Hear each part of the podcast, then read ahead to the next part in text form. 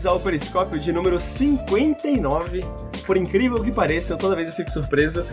E você está escutando Nautilus. Meu nome é Henrique, eu serei seu host.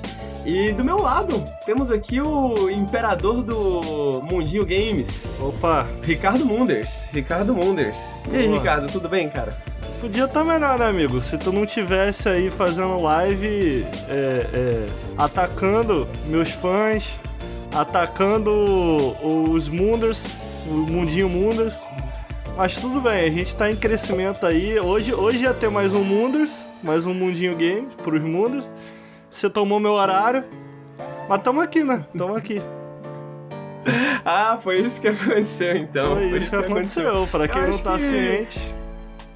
É tudo sobre ter uma segunda opinião. É tudo sobre ter uma segunda opinião, né? Entendi. Ter mais do que uma narrativa aqui no Nautilus, né, chat? Eu acho que é sempre importante.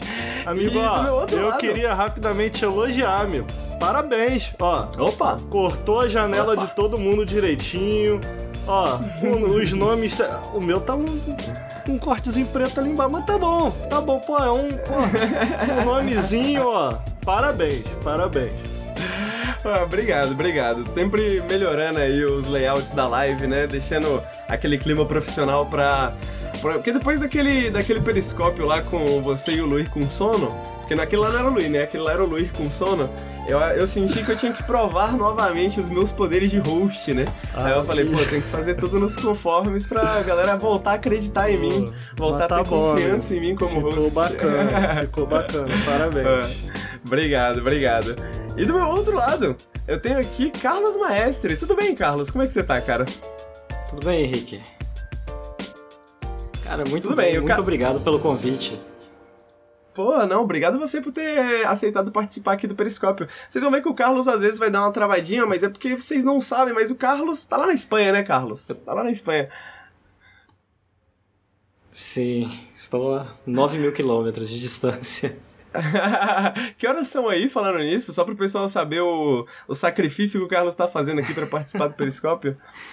Uma e meia da manhã, mas não é sacrifício nenhum. Caraca, maluco! Que isso, Henrique? Caraca, o Henrique não tem noção Pois é. das coisas. Não, Amigo, não se assuste. ah, a gente podia Eu gravar mais cedo, entendeu? Eu descobri hoje, Não, cara. cara, mas eu é- descobri hoje. Eu, eu sabia que ele tava fora do Brasil, mas eu não sabia que era Espanha.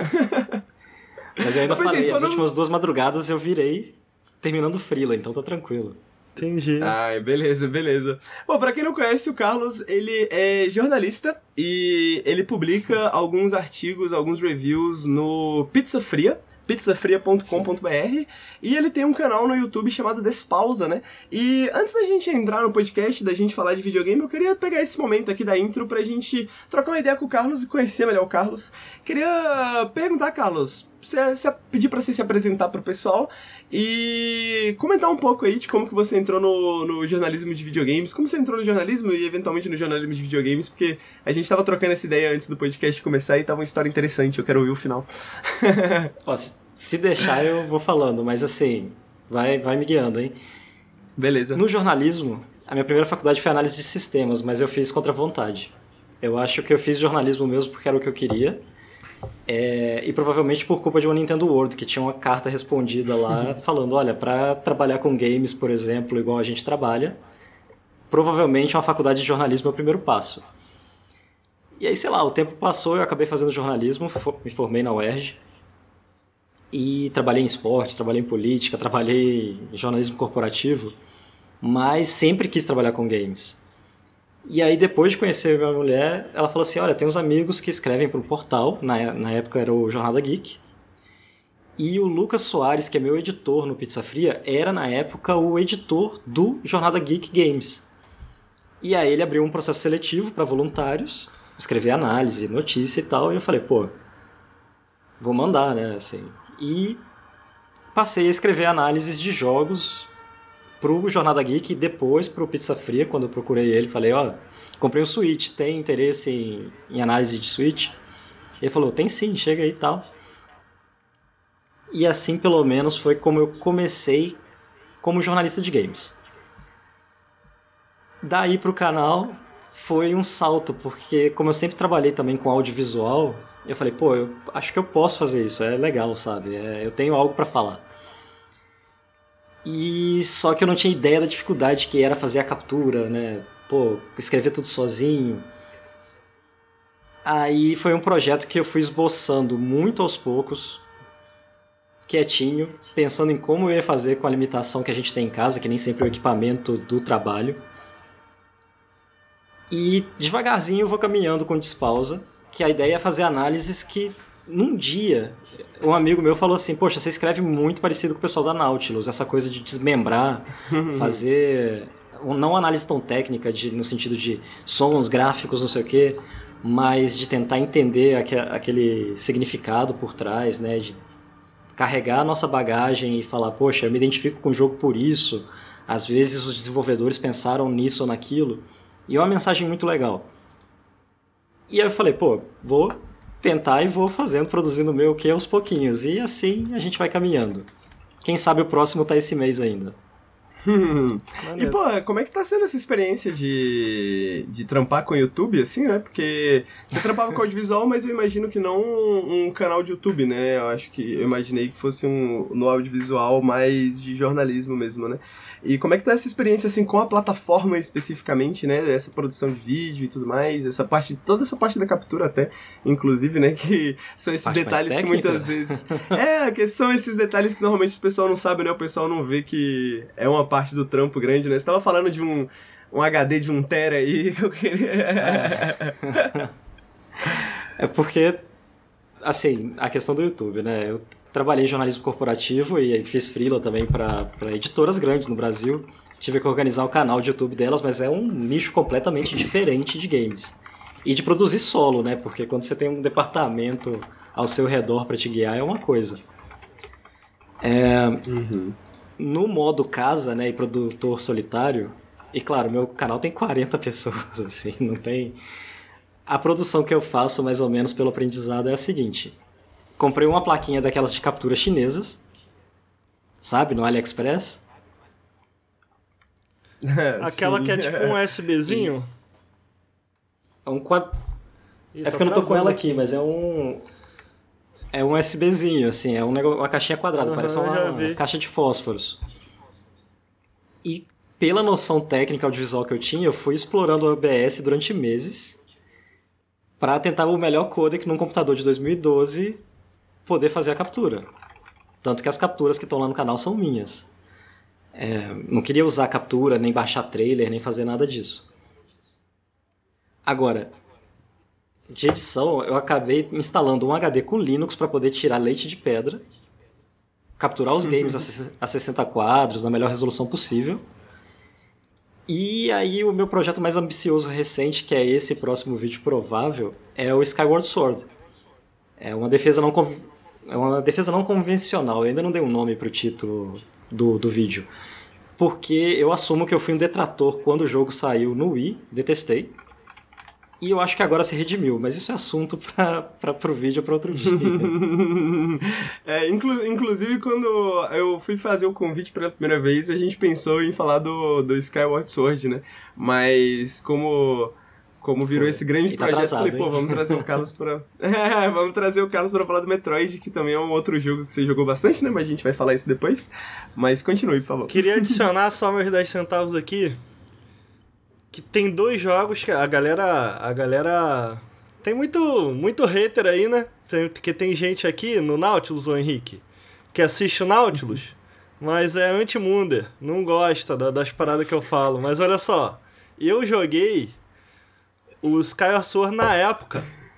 Na verdade, na época eu já tinha jogado uma versão bastante similar, cara, essa que saiu agora. Eu lembro que eu sempre joguei muito no PC, né? Eu tinha um, um, um Wii. Agora eu não lembro qual que foi o rolê que eu fiz, mas eu lembro que eu tinha um Wii, eu tinha o um jogo, inclusive. E aí eu descobri uma maneira de fazer funcionar tudo no emulador.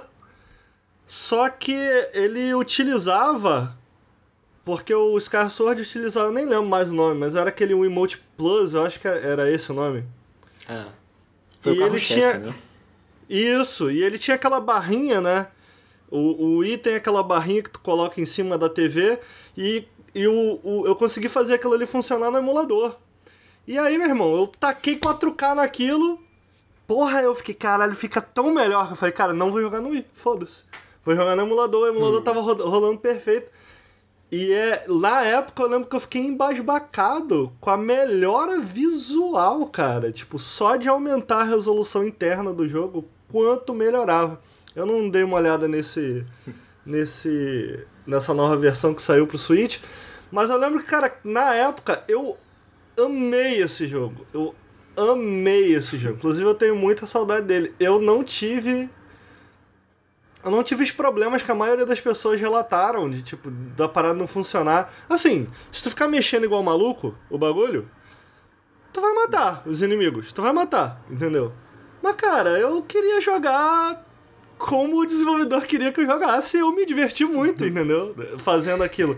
Então, eu, o que eu ia adicionar, na verdade, é que tem dois jogos que saíram pra Wii que eu sou apaixonado eu, pô, o Wii foi o meu único console de Nintendo. E as pessoas odeiam, ficam putas. Mas, ou, vem esse jogo e Other M, eu adoro. Não. Eu adoro, é muito bom. Tenho muita vontade de revistar o Other M. Você tá trolando, não é possível. Pô, eu gosto muito. É muito maneiro, cara. O Other M é excelente, cara. Pô, é excelente. É porque a- eu saiu uma Bom, matéria eu sei que a recentemente. pauta não é. É, não, Não, é, fica à mas, vontade mas o, o Carlos. A gente periscópio... gosta da treta. O Por periscópio- favor. o, o... Saiu uma matéria recentemente no. Acho que foi o Kotaku, cara, que foi meio polêmica, em que eles falam que a. que a. que a Samus não precisa ser é, é, silenciosa, né, pra ser B10. Se referindo ao Ah. Metroid Dread. E eu, eu não li a matéria, mas eu, fiquei, eu vi a, a, a galera. Ah, pô, mas ninguém fala isso do Master Chief, do Dungai e tal. E eu fiquei, pô, cara, eu acho que eu concordo, pelos meus motivos.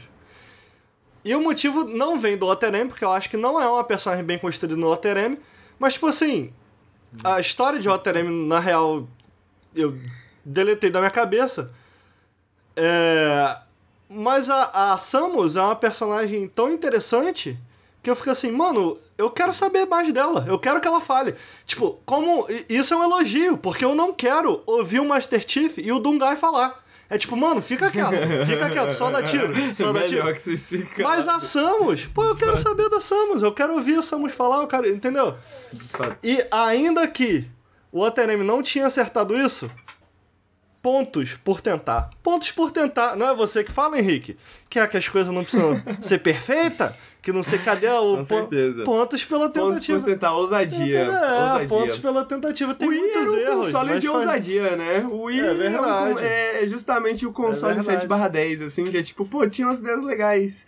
É mas tinha umas ideias legais. Porra, tu, tu- mas tu viu como é que era o Oterem, ô Henrique? Galera. Porra, puta ideia da hora, mano. Era assim, ó. Tu, tu usava o emote assim, né? Na horizontal. E aí tu pá, pá, pá, pá. E quando tu tinha que atirar os mísseis, tu virava assim, ó. Aí o boneco entrava em primeira pessoa. Um jogo em terceira pessoa. Tu jogava na hora de tirar, tu virava em primeira pessoa. Hum, puta ideia legal. Agora, pô, concorda igual o Scar Sword. Porra, o Scar Sword, desculpa, eu vou falar o que eu quiser aqui porque eu não. Vai pro lado e vai pro outro. discussão nessa pauta aqui. Ou Ah, já Jogo rápido. Skyward Só pra Sword. ver se a conexão melhora. Tá bom. Beleza. Skyward Sword, Mas- último chefe de Skyward Sword, ó. Muito bom, muito bom. Agora você pode falar. Ricardo, cabe réplica? Claro. Cabe, com certeza cabe réplica. Aqui só Ó. cabe réplica. Meu problema com o Other M, por exemplo, é, não é gameplay. Eu acho que o gameplay é excelente. assim. Opa! Ou pelo menos tem uma inovação legal. Opa, olha aí. Mas você, mas você cantou a pedra. É, o desenvolvimento de persona, do- da personagem né, e a construção da história realmente deixa, deixam muito a desejar, Deixa, porque deixa, tenta explorar um é. passado que parece fã de Star Wars, assim. Ah, mas eu quero saber de onde veio essa pessoa. Aí vira uma trilogia Skywalker, sabe? Vira um, uma tá novela eterna na mesma saga. É, nisso daí a gente tá de acordo pra caramba. Mas ó, eu admiro a ambição. Admiro a ambição. Voltaram, Sim. tentaram. Tentaram, fizeram merda. E foi uma parceria com um estúdio super renomado, assim. Sim. A questão do Skyward, isso vai conectar com o Metroid Dread, é a seguinte, na época, eu acho que eu tava saturado já naquela fórmula de Zelda. Uhum. Porque Zelda estava tentando se reinventar, mas já estava dominando desde Ocarina of Time, durante 10, 12 anos. E não era só Zelda. Na loucura de jogar aventuras parecidas, eu joguei Okami, jogos assim, similares. Uhum. E todos eles têm essa estrutura básica. Quando chegou Skyward Sword, apesar dos controles de movimento, a... é mais linear, tudo bem, isso eu perdoo no jogo, tentou contar uma história, mas eu, como jogador, e eu tô falando por mim, não são as críticas do de perder sincronia do controle nem nada, isso daí Uhum. passava batido. Uhum. Eu tava saturado daquele formato. E eu tinha o Wii e o Xbox 360. E eu tava, sei lá, com a cabeça lá no Red Dead Redemption, sabe? Uhum. Que era uma coisa totalmente inédita, era como não era a transgressão de Ocarina lá em 98, mas era algo que dava essa vida fresca nos games pra mim. E aí eu acho que a minha crítica com Skyward Sword foi essa, assim, ele ele é o último de um de um legado, de uma fórmula que a Nintendo usou a exaustão. Eu concordo. Tem Eu tentativas? concordo. Sim. E aí entra o paradoxo com Metroid, que sempre tentou se repetir. São poucos jogos, nunca conseguiu alcançar esse patamar né, de Mario, Pokémon e Zelda. E não sabia se se dedicava ao nicho, se evoluía e fazia uma coisa muito doida. E agora chegou Dread. Que teve que abraçar, apesar né, do sucesso do Switch e a galera comprar a ideia de um Metroid e conhecer a Samus por Smash, uma série de jogos.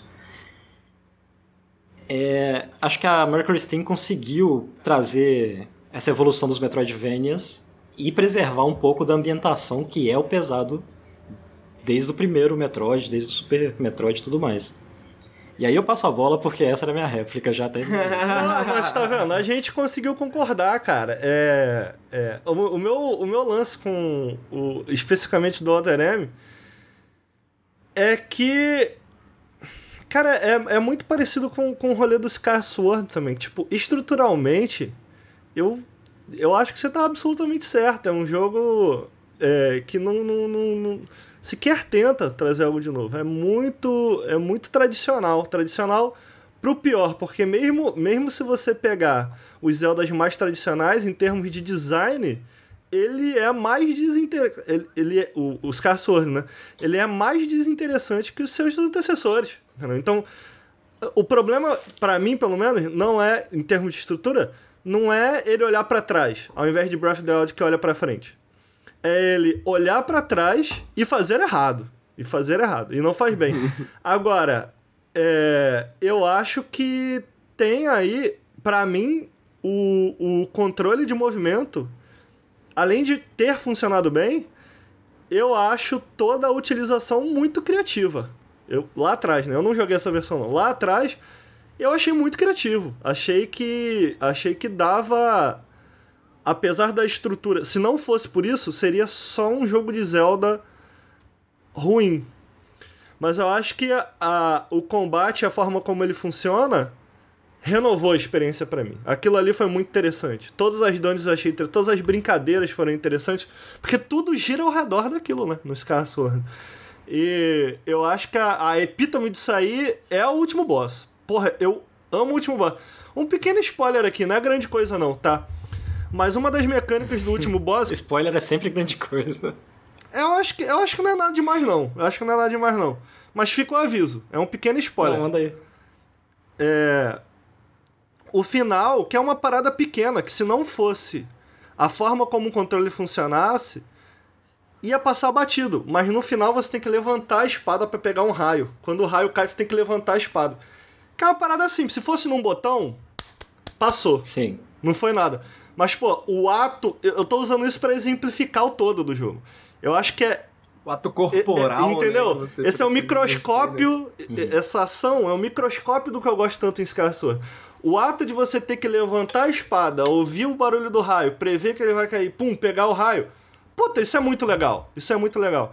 E isso, e eu acho que essa ideia contorna o todo do, do, do Zelda, que eu gosto tanto. Do Arerem, muito parecido, muito parecido. Eu acho que não é perfeito a implementação ali deles de como eles colocam o, o emote para você mirar. Principalmente que você não pode andar, você só fica parado com a, com a, com a Samus. E é um jogo rápido, é um jogo veloz. Agora, cara, muitas das coisas que eu tenho visto. E aí, pô, eu não acompanhei a série é... Como que é a série em primeira pessoa? Eu sempre esqueço. É... Prime? Prime. Prime. Eu não joguei a série Prime. Eu joguei. Até hoje o que eu, acompanhei, que eu joguei de Metroid foi Super Metroid, Other M e agora o Dread que eu tô jogando. Mas, cara, pós. Eu não, não sei se é impressão minha, me corrija se eu estiver errado, chat fica à vontade. Mas a sensação que eu tive foi que eles fizeram um trabalho tão bacana ali em relação a várias coisas no Other M que a galera esquece. O pessoal só foca, ah, mas ela fala, mas é mal feito, ela é medrosa, não sei o quê. que tu, todo o resto se apaga. Que é esse. A forma como. No Dread, a forma como a. a, a a Samus se movimenta, até as ações dela. Porra, porque o Other M, se tem uma coisa que não pode falar mal de Other M, no meu entender, ou que jogo bem animado, que Samus bem animada, cara. A, a, quando ela pegava os finishers lá e ela pulava no bicho, pegava no mata-leão, dava um tiro e tal. Pô, isso daí foi algo que eu vi em outros jogos depois do Other M. Eu falei, pô, peraí. Então serviu de alguma coisa, porque eles estão olhando para isso. As animações me lembram muito, o estilo. Só para explicar o que eu tô falando. Uma vez eu peguei o. Eu tava estudando para fazer análise de Spider-Man pro canal. E eu comecei a caçar coisas de Spider-Man e tal. E a, a, a, Disney, a Marvel, eles falam no, no meio que num vidoc deles, a Marvel entregou para ele todas as poses do Homem-Aranha. Tipo, quais são as poses clássicas? O que, que eles utilizam para animar o Homem-Aranha? Que no fundo, no fundo, o Homem-Aranha nos filmes, ele é um bonecão de CG, né? Em algum momento ele vira um boneco de CG e tu nem percebe. E como que ele, quais são quais eram as poses clássicas que eles deviam trazer, como ele devia ser animado, como o Homem-Aranha devia ser animado. Então, tipo, tem um, um, um, um livraço que eles falam com todas as poses do Homem-Aranha e como ele devia ser animado. A sensação que me passou foi de tipo, a contribuição dos caras em Oterem vai nessa direção, sacou? Do tipo, eles modificaram como a Samus deve ser animado e como ela deve se comportar. Eu digo, não em termos de roteiro, em termos de animação mesmo. Então, pô, isso é uma puta contribuição, cara. E nesse sentido, o jogo arrebenta, no, no, no, no, na minha opinião. O jogo arrebenta. É um jogo muito. É um jogo muito. O Aderem é um jogo muito ambicioso, que é vítima da própria ambição. Ele é tão ambicioso isso, é... que ele falha em tentar ser ele mesmo, sabe? Enfim. É isso que é meio, representa... é meio representativo da própria história do Wii, assim, né? E por isso que eu sempre gostei é do Wii, apesar de que muita gente criticava, assim, né, na época, porque, ah, por um lado, quando vem o Wii, você tem aquela.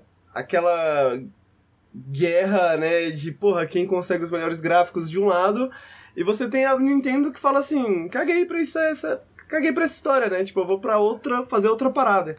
E não era uma parada exatamente que foi bem executada, eu diria, sabe? Eu acho o emote extremamente desajeitado, assim. Eu acho jogar no Wii uma experiência extremamente desajeitada, mas ao mesmo tempo era novo, né? Era algo que eu nunca tinha feito antes. E as poucas experiências, uh, talvez não poucas, mas as, experiências, as melhores experiências que eu tive foram experiências muito marcantes no Wii também, né? E tipo, caralho, porra, tô usando isso aqui, tá funcionando, né? Que, que, quem diria que, Amigo, que a gente estaria aqui, né? Então... Eu trouxe Far Cry 6 aqui hoje. Far Cry 6. Se tem uma coisa que, eu, que vocês não vão me ver reclamar, é quando um jogo tenta alguma coisa nova, um negócio diferente. Eu aprendi a respeitar isso aí. Pontos por tentar. perfeito. Mas perfeito. assim, vocês são fãs de séries, o, o, lance do Wii é que assim, você tá lá no controle, né? E você se imagina, por exemplo, o Zayn Bolt correndo. E quando você vê de fora, é a Phoebe, sabe? Friends, quando a Phoebe tá correndo todo desengonçado. Uma cena clássica. Uhum. Se procurar nos GIFs aí em qualquer rede, vocês vão ver. Mas o problema e, eu não quero falar problema porque eu tô muito numa linha até de laço ultimamente, de seja curioso, não seja crítico, tentar ver positivo. eu acho que o Wii saiu do controle da Nintendo. Ele estourou de tal forma que a Nintendo se encontrou num dilema lá e falando, pô, agora a gente tem que agradar dois públicos. O nosso público clássico e toda essa galera que chegou agora mais casual, talvez com DS ou pelo próprio sucesso do Wii. E que é algo que está acontecendo no Switch, mas ela está sabendo lidar melhor com isso. Uhum. Um equilibrar melhor, né, essas duas ideias, né? Completamente, assim, o Wii U foi aquilo que foi, eu fui dono de Wii U, eu sei como é que foi essa estiagem. Mas teve uma safra dono, de jogos muito Tem o boa. dono de pet e tem o dono de Wii né? é, é igual o dono de Fiat Uno, assim, né? Tudo uma, uma espécie à parte. Mas E acho que agora no Switch, talvez o aprendizado, né, do, de como conciliar tanta base.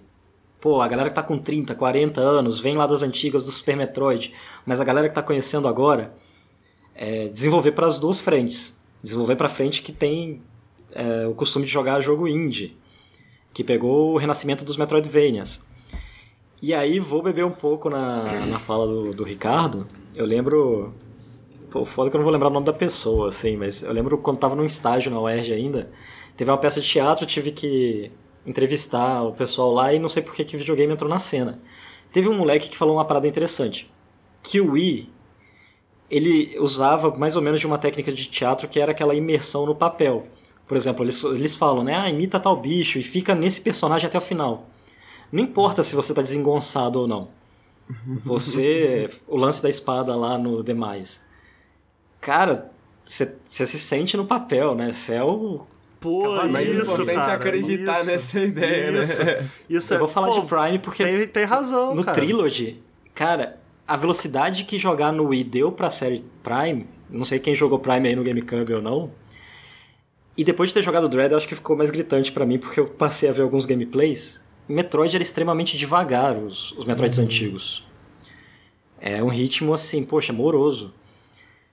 E aí, o ritmo de Metroid Prime 1 e 2 pro ritmo da trilogia no, no Wii, que você já não tem aquela trava do controle, o combate é solto, poxa, a- é uma fluidez muito mais natural. E você se sente no papel realmente de, de uma caçadora de recompensas num planeta desolado, sabe? Então tem uma Perfeito. vantagem muito legal de jogabilidade. Isso é É um per- É um perfeito ponto pra gente quebrar aqui um cliffhanger. E pra, só pra o pessoal que ouviu até agora e talvez não escute até o podcast até o final, Carlos, onde as pessoas podem encontrar suas opiniões elucidadas sobre a Nintendo? Bom, no Twitter, o perfil Carlos Maestro mesmo. Mas eventualmente eu vou colocar um vídeo novo e provavelmente vai ser mais sobre Nintendo agora no canal Despausa, no YouTube. E no pizzafria.com.br também, volta e meia, escrevo uns artigos. Eu pareço que estou falando um pouco em contra a indústria às vezes, mas eu tento só fazer o peso mesmo, tá? E, pô, antes da gente começar o podcast de facto, né? Porque esse aqui foi só a intro, mas a gente meio que já introduziu um pouco os temas. ah, eu queria lembrar a todos que esse podcast está sendo patrocinado pela Promobit. E caso você tenha interesse em, por exemplo, eu não sei, comprar um, um Switch. Né? É, depois de ouvir a gente falar aqui de Metroid Dread, né? Depois de ver aqui e tal, talvez você sinta vontade de comprar um Switch, quer ver quanto que tá pelo menos. Dá uma olhadinha no nosso link, entra pelo nosso link, dá uma olhadinha no aplicativo ou no site da Promobit, vê lá as ofertas, porque o que que acontece? A Promobit é esse site que reúne as várias ofertas da internet através de um processo de curadoria humana, então pessoas da comunidade mandam essas ofertas, essas ofertas passam por um processo de curadoria para garantir que elas são ofertas reais, né, de que elas são sites que né, estão realmente oferecendo isso, e você consegue encontrar de maneira fácil na Promobit o que você está procurando, né? Você não precisa ficar olhando em vários sites por aí, pesquisando em vários sites por aí, batendo vários preços e tal, tal, tal. E uma função muito interessante da Promobit também é que se não tiver o que você está procurando lá no momento, você pode colocar na sua lista de desejo. Colocando na sua lista de desejo, você vai ser avisado assim que a primeira oferta né, relacionada àquele produto que você está procurando aparecer. Você recebe um e-mail e aí você é um dos primeiros a saber disso e consegue pegar as ofertas no começo, né? É bom quando você está procurando talvez um console que está saindo de estoque a cada três dias, né? Então é uma opção. E também queria dizer que nós somos, apoiado, nós somos apoiados coletivamente. O Nautilus não existiria sem o apoio de pessoas como vocês que estão assistindo aqui no chat, sem o apoio de pessoas que estão das pessoas que estão ouvindo esse podcast em casa, né? Então, muito obrigado a todos vocês. Se você quiser apoiar a gente, se você gosta do nosso conteúdo e ainda não apoia a gente, cogite apoiar a gente no apoia.se barra Nautilus ou no picpay.me barra canal Nautilus, né? Qualquer quantia já ajuda muita gente, mas caso você não tenha né, essa disponibilidade no momento, você pode sempre compartilhar também o nosso conteúdo com as pessoas que você gosta e clicar nos nossos links de promoções, por exemplo, a da Promobit, né, que tá aí no chat, que vai estar tá na descrição aí do podcast, e sempre ajuda muito a gente quando vocês clicam nesses links de promoções desses nossos patrocinadores, porque é, é sobre isso, né? É sobre isso. E tá tudo bem. E tá tudo bem. Então, gente, Dados os recadinhos do dia, eu não queria. É, é, eu só queria interromper para passar esses recadinhos, mas eu acho que a gente já pode voltar pro Carlos e falar um pouco mais de Metroid Dread, né? Eu acho que é um jogo. Honestamente, eu sinto que ele ele dispensa introduções, né? Eu sinto que é uma hora dessa, né, dia o Periscope está sendo gravado dia 21 do 10 de 2021, né? Então muita gente já falou sobre Metroid Dread, muita gente já ouviu falar sobre Metroid Dread, mas eu queria aproveitar, Carlos, que a gente está aqui Uh, com você, que é uma pessoa que tem um conhecimento vasto sobre a Nintendo e sobre todas essas, essas franquias da Nintendo, e que tá na. Qual quantas runs você já fez de Metroid Dread mesmo? Porque eu sei que você fez várias, né? Então eu queria aproveitar de todo esse conhecimento pra gente entrar nas questões mais aprofundadas da série e do Metroid Dread em si também, cara. Então, eu tô indo pra quinta run. Porque acho que o que me conquistou em Metroid desde o começo, e Super Metroid foi o primeiro, foi perceber como é que você poderia organizar aquele mapa da forma que você conseguisse explorar, né? Assim, não da forma convencional, mas fazer o famoso sequence break. E aí eu tô falando tanto do método que os desenvolvedores planejaram, quanto aquilo que eles não planejaram. E Dread tem recompensa pra caramba, assim, para quem tentar buscar esse desafio. Eu não sei se pode falar aqui, tá tranquilo? Não chega a ser pode. spoiler. Pode, a galeria pode à que vontade. você libera no final. Pode à vontade, fica à vontade. Se você quiser dar um aviso pro pessoal, é porque eu, não, eu mesmo não joguei, mas eu também não me importo tanto. Eu quero o que você achar necessário para trazer informação aí pra gente, fica à vontade. Bom, aliás, eu quero fazer um disclaimer, né? Acho que vocês também falaram disso em algum. A gente viu muito falar sobre a duração de Metroid Dread. Uh, Henrique, você não jogou, mas você deve ter visto alguma informação sobre isso, né? Uhum, eu editei o roteiro do Nelson, né? Conversei bastante com o Nelson. Eu joguei o comecinho do, do, do Metroid Dread para ajudar ele com o roteiro. Então, eu fiquei bem a par do discourse, né? Como a gente fala, né? Sobre ah, o, as discussões ao redor do Metroid Dread. Eu acompanhei todas, assim, para ficar a par.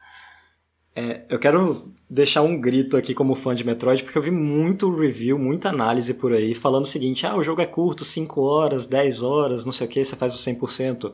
De fato, o relógio do jogo vai marcar isso. O que acontece é que ele reseta, e, é, e isso é uma tecla que eu quero bater, porque eu tenho falado com todo mundo que me pergunta do jogo. o tempo final vai ser por volta de umas 14 horas a 20 horas se você for para completar tudo porque cada checkpoint ele reseta é, o tempo que ele marcou naquele momento. Então, se você morrer, ele vai descontar o tempo que você avançou até a hora que você passou por aquele checkpoint. O relógio do jogo é enganoso, basicamente. E aí eu acho uma sacanagem porque quando o pessoal joga isso no Twitter, parece que o jogo de 300 reais é assim, piscar e passou.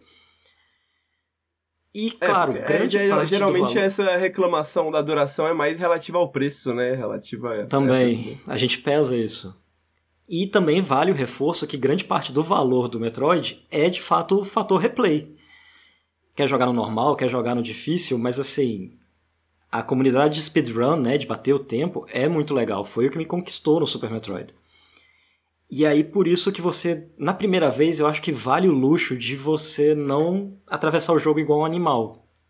Aproveita, uhum. desfruta, aprecia. Tem cenas belíssimas no fundo do cenário, animadas, né? Cada lugar tem até alguma coisa específica acontecendo. Mas. Aí você desfruta a primeira vez. E Metroid é um jogo que foi feito para ser jogado novamente. Você já conhece o mapa, você começa a desdobrar aquilo igual uma folha de papel amassada e a segunda vez é muito melhor, assim, você já tem um, uma noção do que, que você está buscando, de como fazer melhor. Então, se você curte um pouquinho de volta lançada, essas coisas, né, bater tempo, recordes, é o jogo que vai te prender nisso. Esquece a duração aí que muita gente falou e você vai querer revisitar. A dificuldade também, muitos já devem ter escutado falar, como os chefes são difíceis. E essa é uma crítica que eu tenho porque você está explorando normalmente, o jogo é relativamente tranquilo. Mas o pico de dificuldade sobe muito num chefe ou em outro. É, chega a ser desproporcional. O negócio das M's. Uh, a novidade é boa duas, três vezes e se gasta rápido. Só que Essa numa foi a opinião do Nelson run, também no roteiro, é. Sim. Mas explica pra gente, opinião... explica pra quem tá ouvindo o que, que é, o que, que são os M's, como é que eles funcionam, por que, que se desgasta. Poxa, perdão, é porque eu já tô tão assim no modo dread. Tá tranquilo, eu tô, eu tô aqui só pra galera, pra todo mundo conseguir acompanhar, entendeu? Não, e você tá jogando também, né? Tô jogando, tô jogando. Não, tô no início, Não, tem umas ir. quatro horas por aí.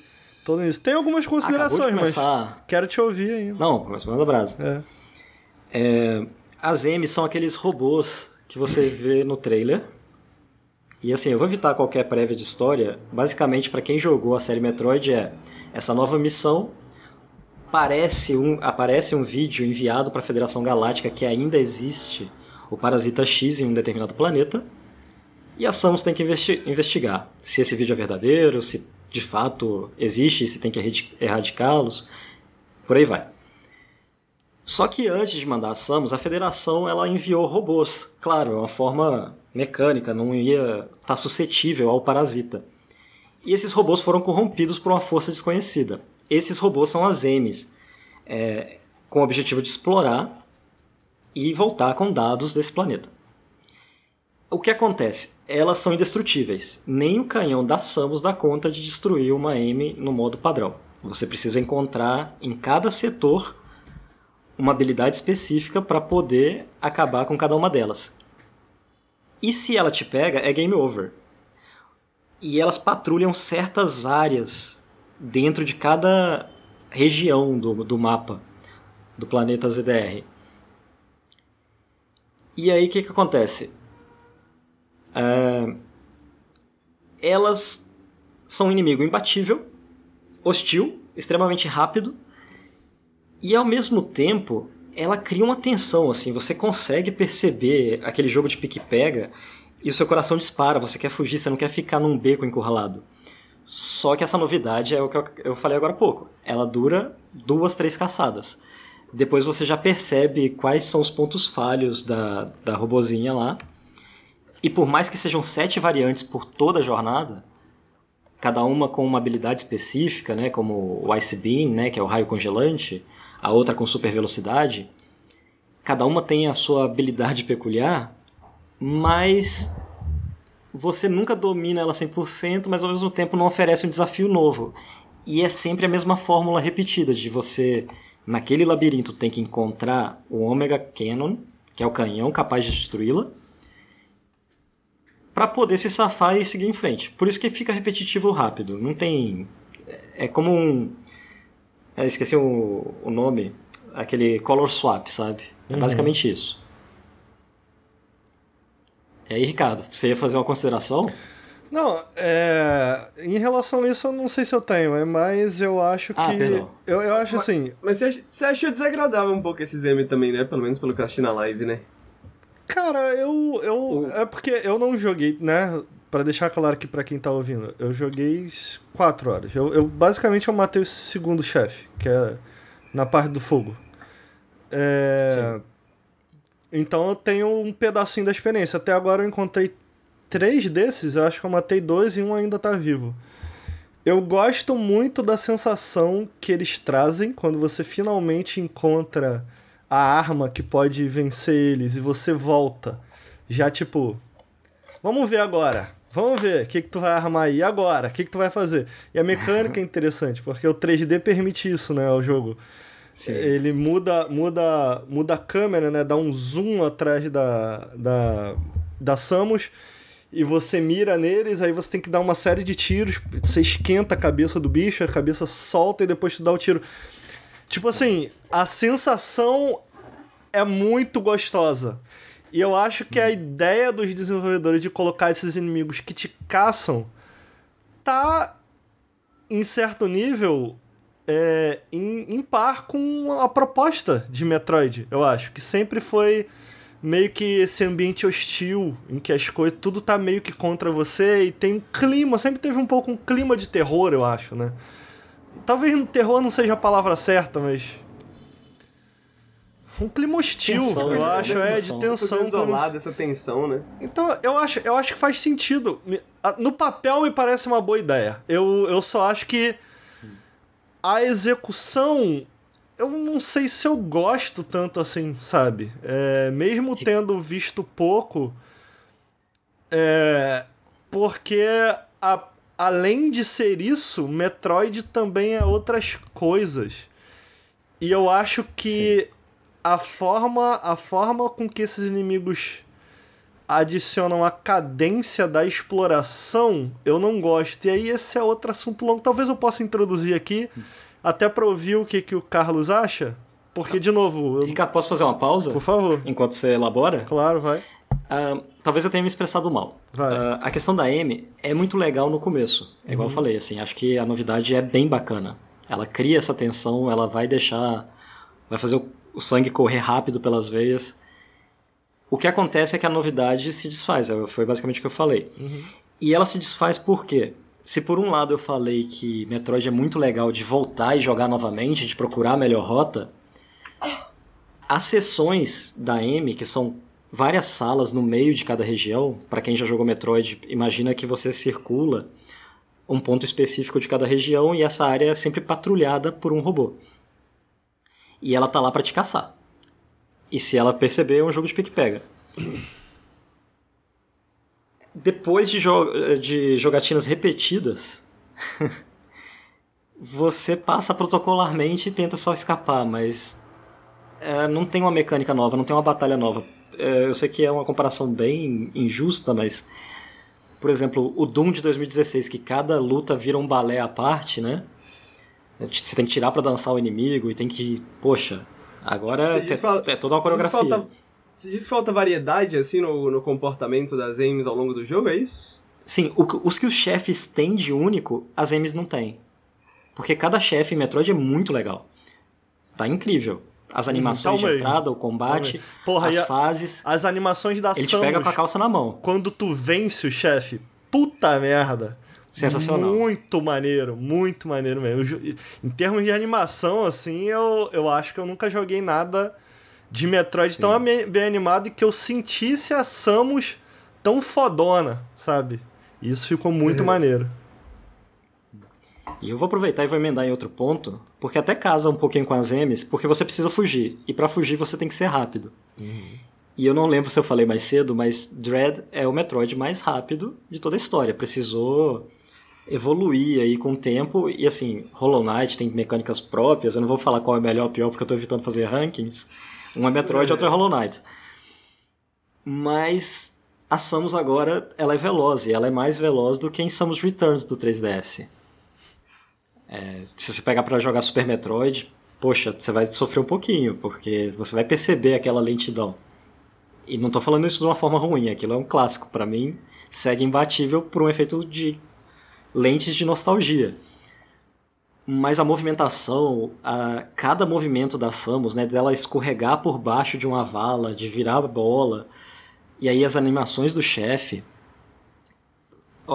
eles se deram muito ao trabalho. E a conexão do mapa como um todo, também para deixar já esse ponto claro, dá para perceber que Dread não foi feito nos últimos dois, três anos, por mais que tenha, que eles falem que oficialmente é isso. E peraí que eu tenho uma gatinha aqui se esfregando.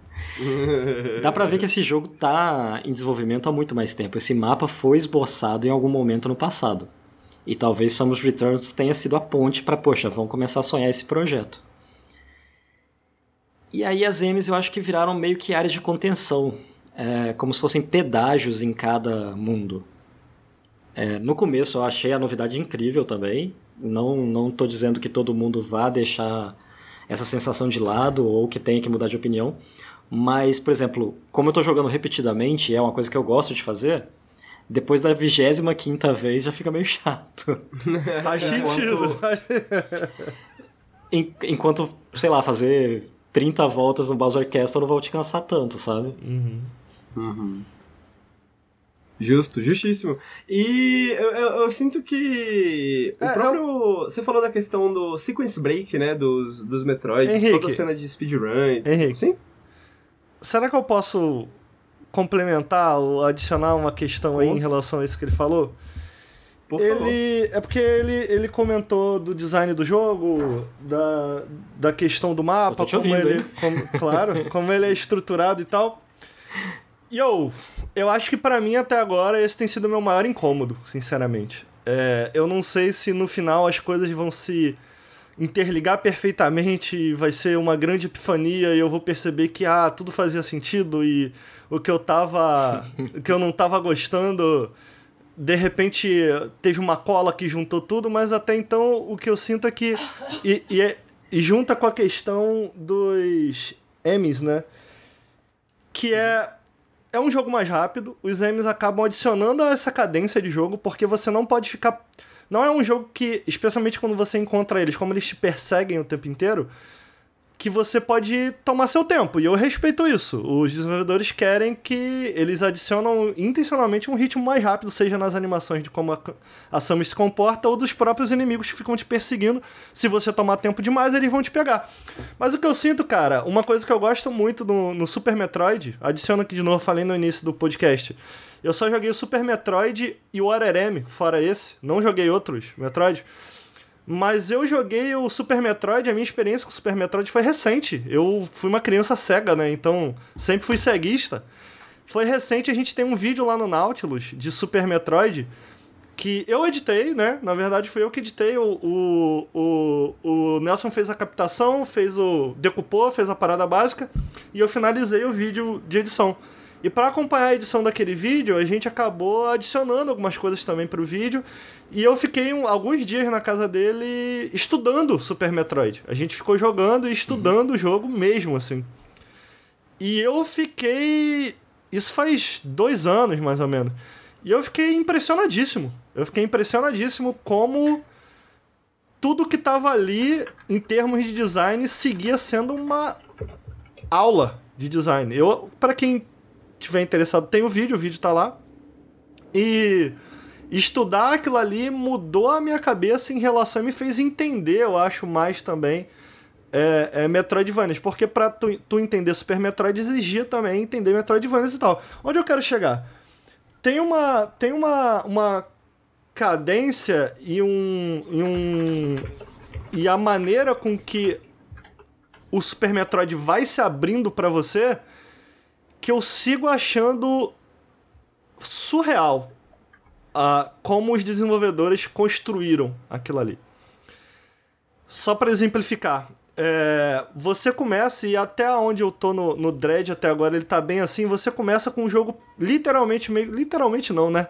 Mas quase que literalmente pegando na sua mão e te, te levando junto, falando, ó, vem comigo, vem comigo, vem comigo.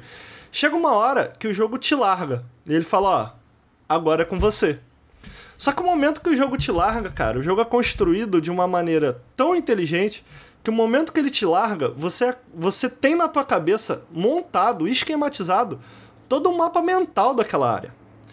Seja porque o level design é tão bem feito, ou porque a ambientação é tão característica que ela faz com que você consiga se lembrar de cada pedaço daquele mapa. Então você, pô, beleza, aqui nessa porta aqui eu não consegui passar porque na hora que eu corri a porta fechou e tinha esse tipo de inimigo aqui e cara, tava complicado de enfrentar ele. Então, pô, aqui tem essa bocona azul que eu não consigo pular e de repente quando tu consegue Pô, ganhei essa habilidade. Cara, será que eu vou voltar para aquela bocona azul agora? Naquele mapa sinistro? Será que eu consigo? E esse jogo aqui, cara, eu, eu sinto que os ambientes Mano, nesse sentido eu acho que o jogo tá devendo muito já para mim. Parece que tu tá explorando a fábrica da Michelin, irmão. Porra, tudo fábrica, não tem. Não tem o. sabe, não tem o. Cara, não tem o. o, o é igual gostinho. tá no hipermercado, né? Todo corredor é igual. Sabe, cara? E quando eu comparo com o Super Metroid, eu falo, puta, isso, isso tá muito. Isso tá muito aquém do que eu espero. Sabe? Mesmo Bom, tendo jogado poucas coisas. a gente tá conversando. Calma, deixa eu finalizar rapidinho. E eu acho tá. que, além dessa questão do cenário, tem essa questão de como, como ele exige que você é, é, siga num ritmo muito rápido. E é um jogo que, nessas quatro horas que eu tive até agora, me pegou pela mão, não me largou ainda. Ele me pegou pela mão. O pessoal no chat, quando eu tava jogando, falou: Ó, oh, Ricardo, você já teve algumas oportunidades que você podia sim ter ido por outras direções. Mas eu ainda sinto muito a presença do jogo segurando a minha mão. Muito, muito. E eu fico, ah, tá, vou seguir, né? Por que, que eu faria outra coisa? Vocês, Quando, eu, eu tô esperando vocês largarem minha mão. Quando vocês me largarem, por favor. É, eu sinto que eu já explorei tanto do mapa, tanta coisa do mapa.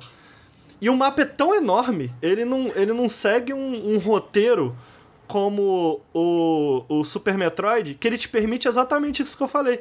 Construir esse mapa mental, que para mim era importantíssimo pro momento que o jogo larga sua mão. O jogo já me pegou pela mão e já me fez passar por tantos lugares, com uma ambientação tão pouco característica e tão. em que tudo é tão parecido, que eu tô temeroso pro momento que ele largar minha mão. Eu tô assim, cara, eu não faço ideia para onde eu vou, eu não lembro de nada, porque nada me chamou a atenção nesse cenário. Vocês seguraram a minha mão demais. É, esses personagens que eles me caçam, eles não permitem com que, eu, com que eu explore o cenário na minha cadência. Então, tipo assim, eu não, eu não tô adicionando isso como necessariamente um, um contra pro jogo. Mas eu tô com medo. Eu tô tipo assim, cara, eu não sei se ainda existe tempo para vocês consertarem o que, no meu entender, tá sendo uma cagada. E é isso, agora eu terminei. Carlos? Alguém? Bom, então, a réplica rapidinha e assim, eu vou te dar a minha opinião sobre esse pensamento e depois eu explico por quê. Tá bom. Eu acho que você não vai ter essa epifania até o final. Certo. Na minha impressão, a minha impressão é Dread tem esse mapa artificialmente construído, muito bem planejado, igual eu falei, eu acho que tá há muito tempo, mas não vai ter esse momento, tipo, poxa, igual quando você coloca uma Power Bomb lá em Maridia no Super Nintendo, que é aquele tubo rachado, você fala, isso daqui claramente é um ponto frágil que deve ser explorado. Em contrapartida, eu vou voltar lá atrás quando eu falei assim, a Nintendo tá sabendo aproveitar e tá, tem que repensar como abraçar o público lá de antigamente e o pessoal que tá entrando agora. Certo. E eu acho que Dread faz isso muito bem. Eu, ele, o jogo vai eventualmente soltar sua mão, pelo menos eu acredito que sim, vai depender do, do grau de atenção também. Eu, por exemplo, joguei em pequenas sessões e consegui manter um ritmo bom. Tem dicas visuais muito curiosas, muito naturais, como as borboletinhas azuis, Uhum. assim, que indicam o caminho que deveriam ser, e, e é muito sutil. Mas eu acho que vai ficar a sensação de artificialidade até o final, né? Essa... Até porque à medida que você vai subindo para a superfície, um, tem um terreno que supostamente já foi ocupado. Então, assim, já tem uma arquitetura mais retilínea, né? mais quadrática. O que acontece é. Eu acho que Dread faz um baita serviço de. de abraçar quem já jogou Metroid e gostava da fórmula clássica, mas eu vi que muita gente está se apaixonando pelo jogo agora. E eu imagino que se essas mesmas pessoas tivessem acesso a Super Metroid agora, principalmente que não tem o costume de jogar tanto videogame, talvez elas pudessem ficar perdidas. Cara, você pode dar um pause rapidinho que eu quero te ouvir, só que eu tenho que pegar minha comida. Será que não dá pra você. Porque eu queria continuar te ouvindo. Vai lá. Vai lá, e se não tiver fazendo sentido, me fala. Henrique, Bom, fala alguma coisa aí. É, então, eu tô pensando como seguir sem seguir, porque o Ricardo vai querer ouvir, né? Então, uma das coisas Bom, que eu deixa eu posso te contar comentar... uma coisa. Claro, por favor. É, eu conheci o Nautilus, né, tipo, alguns anos atrás, foi o que eu te falei antes, mais ou menos, mas eu interrompi a história. É, um amigo indicou, e eu não lembro exatamente o vídeo, assim, mas eu quero fazer um reclame. Hum, Quem fez o vídeo sobre Spiritfarer? acho que foi o Lucas. É tipo off-topic total, né, mas... acho que foi o Lucas. Eu acho que é o vídeo que eu mais discordo, no, do- assim, opinativamente, claro, não é nem hater, nem... É pra botar na balança mesmo? só. Por quê? Eu tenho uma Conta visão- pra nós. Porque eu não enquadro Spiritfarer, ele tem as questões de gerenciamento, mas ele não é um jogo de, gerencia- de gerenciamento. Eu acho que ele é mais um, um livro, uma história que resolveu, os desenvolvedores resolveram contar em forma de jogo, que aliás eu acho que é como deveria ser, mas Spiritfarer tem um formato muito indefinido, se ele quer ser fazendinha, jardinagem, ou se ele quer ser adventure, co-op, porque dá pra jogar em cooperativo, apesar de falhas gravíssimas.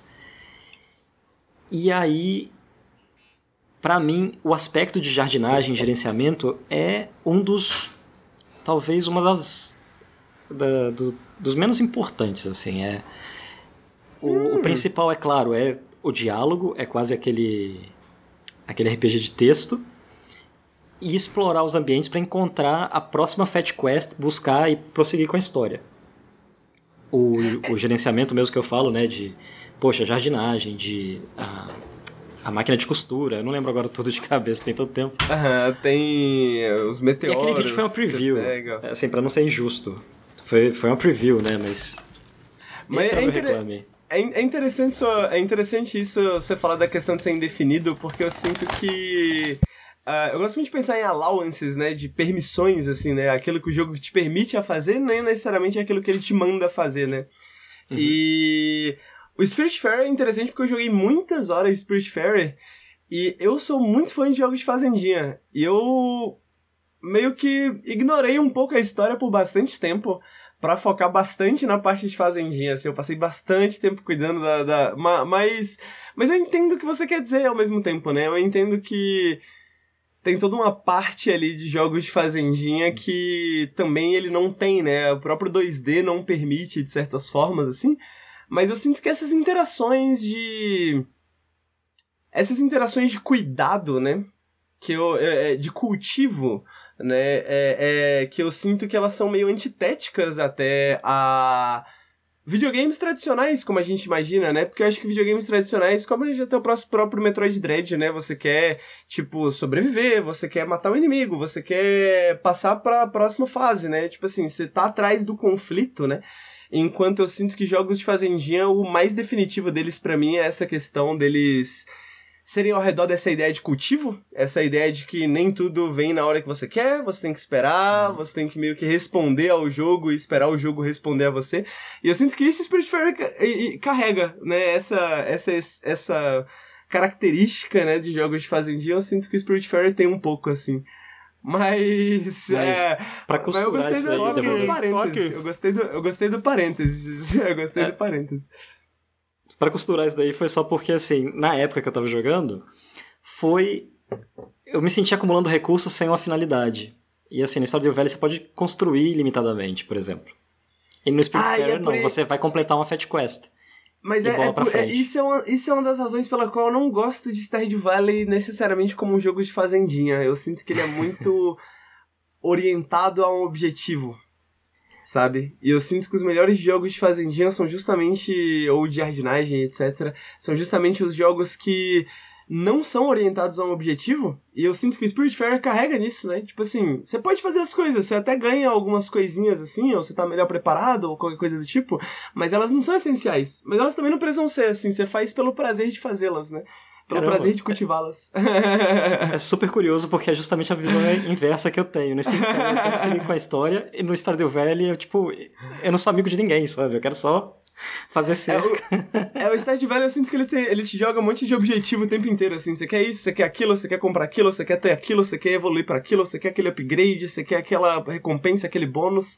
E eu sinto que o. O. O, o Spiritfarer, ele. Eu não terminei, né? Mas eu sinto que ele tem, tipo assim. Ah, tem a história. Mas você pode. Você tem, você tem essa, essa soltura, assim, pra explorar, né? Você tem essa soltura assim, ah, você quer ficar brincando aí, pegando o meteoro aí do cai do céu? Ah, fica aí, tá tranquilo. Tipo, ele não, ele não te empurra, né, pra, tipo, vai fazer isso, assim, como eu sinto que Stardew Valley te empurra um pouco por causa do tempo, né, que vai passando, e você vai ficando, tipo, meu Deus, Sim. sabe, tá, tá batendo aquela ansiedade, tal, tal, tal. Mas, é, voltando Vamos- pro, vamos seguir. pro Metroid Dread, porque agora... Olha, o apesar da Ricardo minha crítica, eu gosto dos dois, hein? é, eu também, eu também gosto. Eu, eu, eu gosto do Stardew Valley, eu só gosto menos dele como jogo de fazendinha e mais por outros princípios. Ricardo, diga lá, onde paramos? Rapaz. Mastiga aí, tranquilo. Não, eu tava curioso, cara, pra saber. Porque pra mim, aquilo que eu falei da estrutura do mapa e como. E como ele, como ele vai construindo o ritmo do, do Dread Uhum. ao redor disso, tipo, pra mim não tá sendo legal. E pelo que eu entendi, Tá. você gostou muito, mesmo dessas questões e tal. Eu não queria. Eu gostei. Pra mim não é um problema você ponto. discordar de mim. Eu queria entender, tipo, Não, por eu que, que você gostou, entendeu? O que. Quais foram os elementos ali que. Pra você fazer sentido, fica bom, porque eu entendi que você gostou, né? Tipo, da estrutura Eu dele. te dou um breve contexto, que é o seguinte, eu concordo em todos os aspectos no, uh, no que você falou a respeito de Super Metroid. É, eu acho que ele cria muitos mais pontos de referência para o jogador e tem um visual muito mais interessante para você falar, poxa, essa porta que parece um monstro ou esse tubo rachado, eu já passei aqui, eu sei que aquilo lá ele já aguça alguma coisa na sua imaginação que você vai marcar para depois Isso. falar. Ah, aqui tem coisa. Dread não tem tanto ponto de referência assim.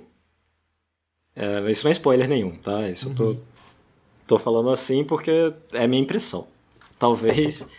Eu não acho que essa, essa visão que você expôs vá mudar. Uhum. Pela minha experiência com Dread de início ao fim. Só que em contrapartida, eu também não percebi o mapa, né, todo o layout, como um obstáculo, como algo que me impedisse de seguir adiante. Ah, eu me senti mais perdido? Me senti mais perdido que até em outros jogos Metroid.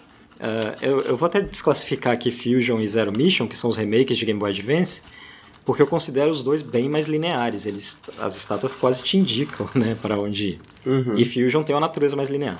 Agora, por exemplo, se a gente pegar o Metroid Prime, que é dá para embolar bem ali para onde você vai e tal. Ou o Super Metroid, que eu acho que é o ápice dessa farra do mapa de, poxa, eu como jogador, sem um detonado, sem nada, não sei o que, vou marcar cada ponto de referência no mapa na minha cabeça, porque ele queima na retina um pouquinho. E quando eu adquirir uma nova habilidade, eu vou voltar lá, porque eu lembro que aquilo coçou minha imaginação. Uhum. Dread você tem algumas coisas que se repetem. Por exemplo, tem aqueles atalhos que você destrói, né? Que são. Eh, não sei se o jogo dá um nome para isso agora. São tipo umas bolhas meio orgânicas que explodem. Você consegue construir atalhos. Tem algumas que passam desapercebidas. Ponto de referência forte em Dread é quando você enfrenta um chefe que tem uma estátua enorme, mas é só o primeiro. Ou o segundo. Só que independente disso, eu acho que tem uma variedade bem legal. Você percebe depois de algumas horas de jogo os ambientes, né? Uma parte mais de natureza, a parte de lava, uma parte dos chozos, né? Que é a raça pássaro lá que injeta DNA na Samus, que também é um pouco de antagonista. Tem toda a arquitetura de uma cidade e eu acho que ficou muito bem feito. A respeito da fluidez, né, da percepção natural, uh, ele é feito para jogar. E por isso que eu acho que o ponto de referência falhou, mas por outro lado, cada tela, cada habilidade que você consegue adquirir, cada tela nova, ela te dá mais de uma saída.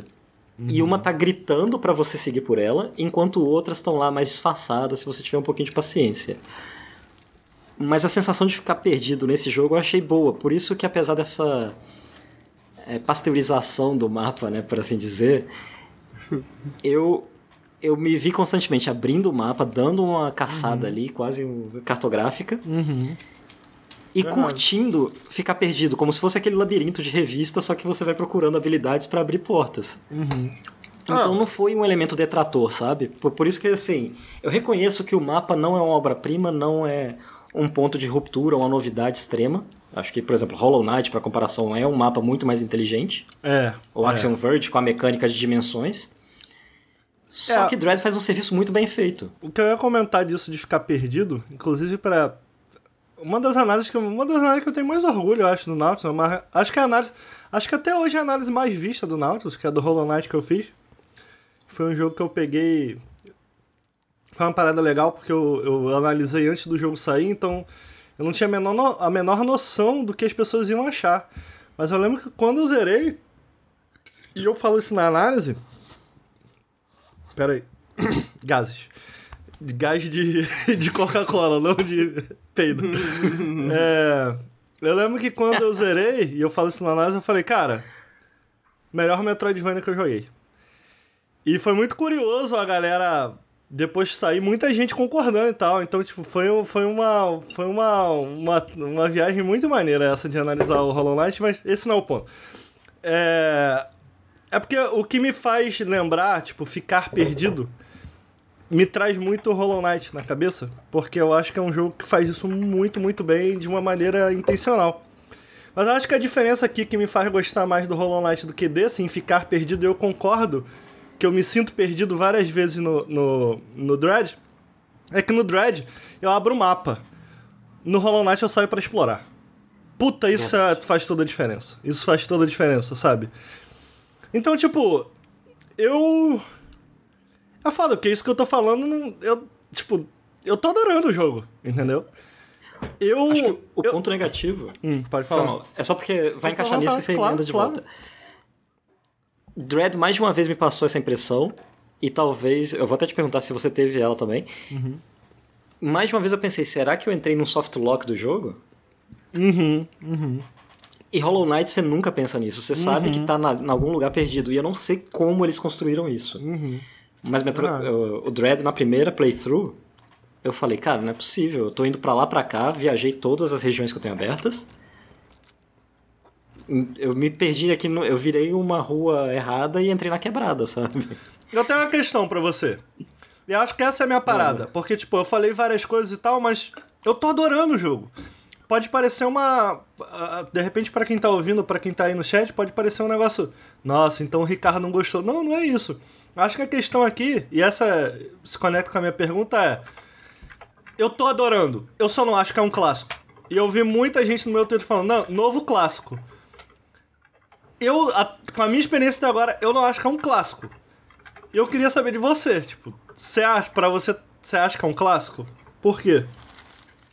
Poxa, você tá fazendo essa pergunta pra pessoa errada, né? Porque assim, Metroid Prime é meu jogo favorito. Aham.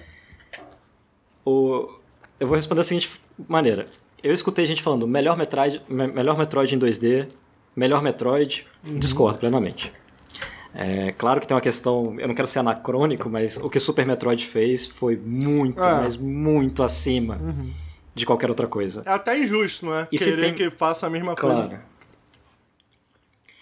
É, agora, vamos pegar nos últimos 10 anos, né? Porque teve a renascença dos Metroidvanias. Eu acho que Hollow Knight tem um espírito criativo superior. Eu acho que Metroid Dread tem uma importância para a franquia. É um momento que a Nintendo tá nadando de braçada com o Switch, pode promover a marca, pode promover a franquia e aí começar a sonhar novos jogos da saga Metroid, porque a gente tem o quê? Nove? Nove principais? Nove bons? Comparado São a poucos 9 do jogos. A comparada a 9 Marios por geração, né? Contando Mario Party, spin-offs e tudo mais. Nossa, sem, sem, sem comparação, né? Senão fica feio. É, Zelda, eu acho que, por exemplo, teve a Link to the Past. E é uma época completamente diferente. Mas aí, quando a Ocarina veio, ele foi aquele estouro. E eu acho que se não fosse a Ocarina, Zelda também seria uma franquia mais secundária, sabe? Uhum. A Link to the Past é maravilhoso e tudo mais, mas eu não lembro de ser aquela coisa louca. Eu acho que o pessoal gostava mais de Street Fighter e Mortal Kombat e, e alguns outros jogos. Chrono Trigger eu acho que chamava mais atenção pelo feito técnico. E porque parecia DBZ, né? A galera gostava muito de Dragon Ball, aí ali parecia Dragon Ball e já tinha aquele, aquele contato imediato, né? Sim, mas assim, pra resumir, é um clássico. Eu acho que vai ser um clássico por motivos específicos. Eu acho que é um, ele pode significar um ponto de virada pra franquia Metroid. É, pode estar definindo até um estilo.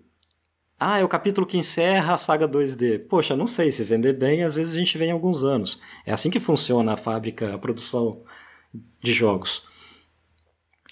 Mas eu quero considerar ele um clássico por, por essa capacidade de alcance público que ele tem. E ele definiu muita coisa certa. Eu acho que a movimentação em 2D não tem nada a reclamar. Você mesmo falou da animação e tudo mais. Justo, sim. Mapas assim precisam ser muito bem pensados e talvez a Mercury Steam não tenha é, acertado no alvo.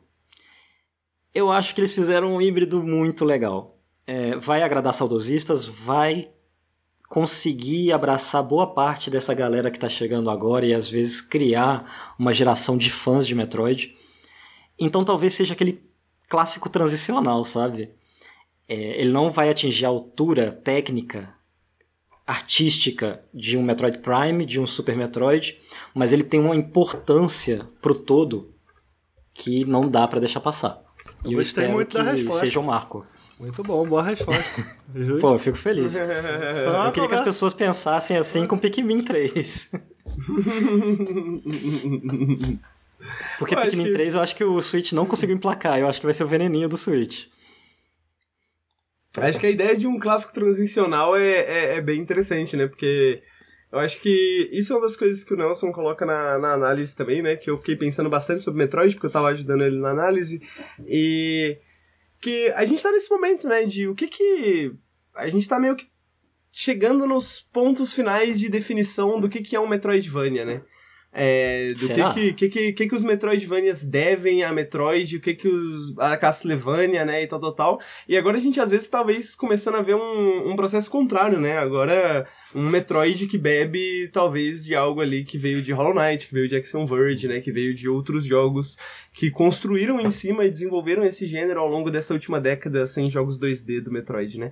Então, uhum. eu sinto que a gente tá chegando, talvez, nesse momento onde o Metroidvania como um todo tá se consolidando e é isso. É, e por isso eu gostei tanto, né? Clássico transicional cabe muito bem, né? Porque a gente vai ver o que vem por aí, né? Mas parece ser um ponto um ponto de flexão assim, né? Um ponto de inflexão da franquia e do gênero como um todo, né? Eu queria então dizer que sentido. eu adorei a conversa desse jogo, foi muito legal. Foi muito bom. foi maneiro, né? Fico feliz, porque assim, eu não sei se faz sentido quando eu tô falando uma coisa dessas. Não, foi muito legal. Não, faz tudo. Verdade. Uhum. E aí... Ricardo, você tá planejando... Não, pode terminar, Carlos, por favor. Não, é, é um ponto muito rápido, que é o seguinte, já que eu falei de clássico transicional nesse aspecto, eu acho que o próximo passo talvez seja virar um pouco experimental, sabe? Igual talvez Majora's Mask foi para Ocarina, já que eu usei esse exemplo de Ocarina como o ponto de estouro para Zelda. Talvez sair daquela coisa de ter um mapa fechado e não sei, Nintendo ver e o que, vocês vão fazer? Trabalhar dimensões paralelas, conseguir aumentar esse escopo de uma forma que agora vá além da exploração e do mapa, mas que traga novos ambientes ou co-op. Precisa de um elemento novo. E eu tô dando palpite aqui às cegas, mas é, ele não pode só se reciclar, né, e trazer o mesmo gameplay. Agora vai ter que trazer eternamente, né? Esse a gente até. Bom, ele tem suas diferenças, né? Mas a gente até, tipo assim, porra, são 19 anos, né? A gente precisa saber ainda se o pessoal ainda sabe fazer Metroid, né? Então acho que é um bom exemplo, né? Pô, sabemos ainda fazer Metroid. Agora estamos prontos para arriscar mais, né? Ser mais ousados, talvez, né? Na, com a fórmula e tudo mais. E é o que eu queria ver, algo que quando eu era pequeno. Ricardo fez um comentário mais cedo que deixou muita gente confusa, que ele falou que era uma criança cega. Ele quis dizer que ele era uma criança que jogava muitos Não, consoles gente, da SEGA. Pelo amor de é. Deus, cara. Meu Deus. eu, por outro lado, eu era uma criança Nintendo, né? E o, e, o que eu, e, e, depois eu tive um PlayStation, e depois eu tive um GBA, e depois eu tive um Nintendo DS. Uma das coisas que eu sempre gostei muito da Nintendo é que eu sempre achei, por todas as críticas que a gente pode ter da Nintendo, né, em questão de copyright e outras várias questões, mas eu sempre gostei da Nintendo porque eu sempre achei ela um pouco mais ousada, né? É, de pelo menos em termos de, de mecânicas, né? Em termos, talvez não em termos de apresentação, né? Porque sempre teve aquela coisa de licensed by Nintendo e tal. A tal, Nintendo tal, tal, é mais mas... ousada? Na época a SEGA que era transgressora. A SEGA que tava tentando... Ah, não, sim. Ah, não, é, mas eu tava falando mais nos anos 2000 ali, né? Quando a SEGA já, ah. tipo, pô, Dreamcast também, a SEGA eu, eu acho fantástica. Mas eu sinto que a Nintendo, é, em comparação à Microsoft e Sony, assim, né, nos anos 2000, sempre pra mim teve essa, esse apelo, né? De, porra, eles não tem tanto medo de ousar quanto, sei lá, sabe, tipo, a Sony ou às vezes um, um, uma Microsoft da vida, como eu sentia, pelo menos na época, que eram os jogos da Sony e da Microsoft. Então era o que eu queria ver, né? Eu, uh, eu, eu não tô muito afim de jogar esse Metroid, honestamente, assim. Eu tô vendo a galera falando bem e eu acho que eu poderia até me interessar. Eu gosto de Metroid.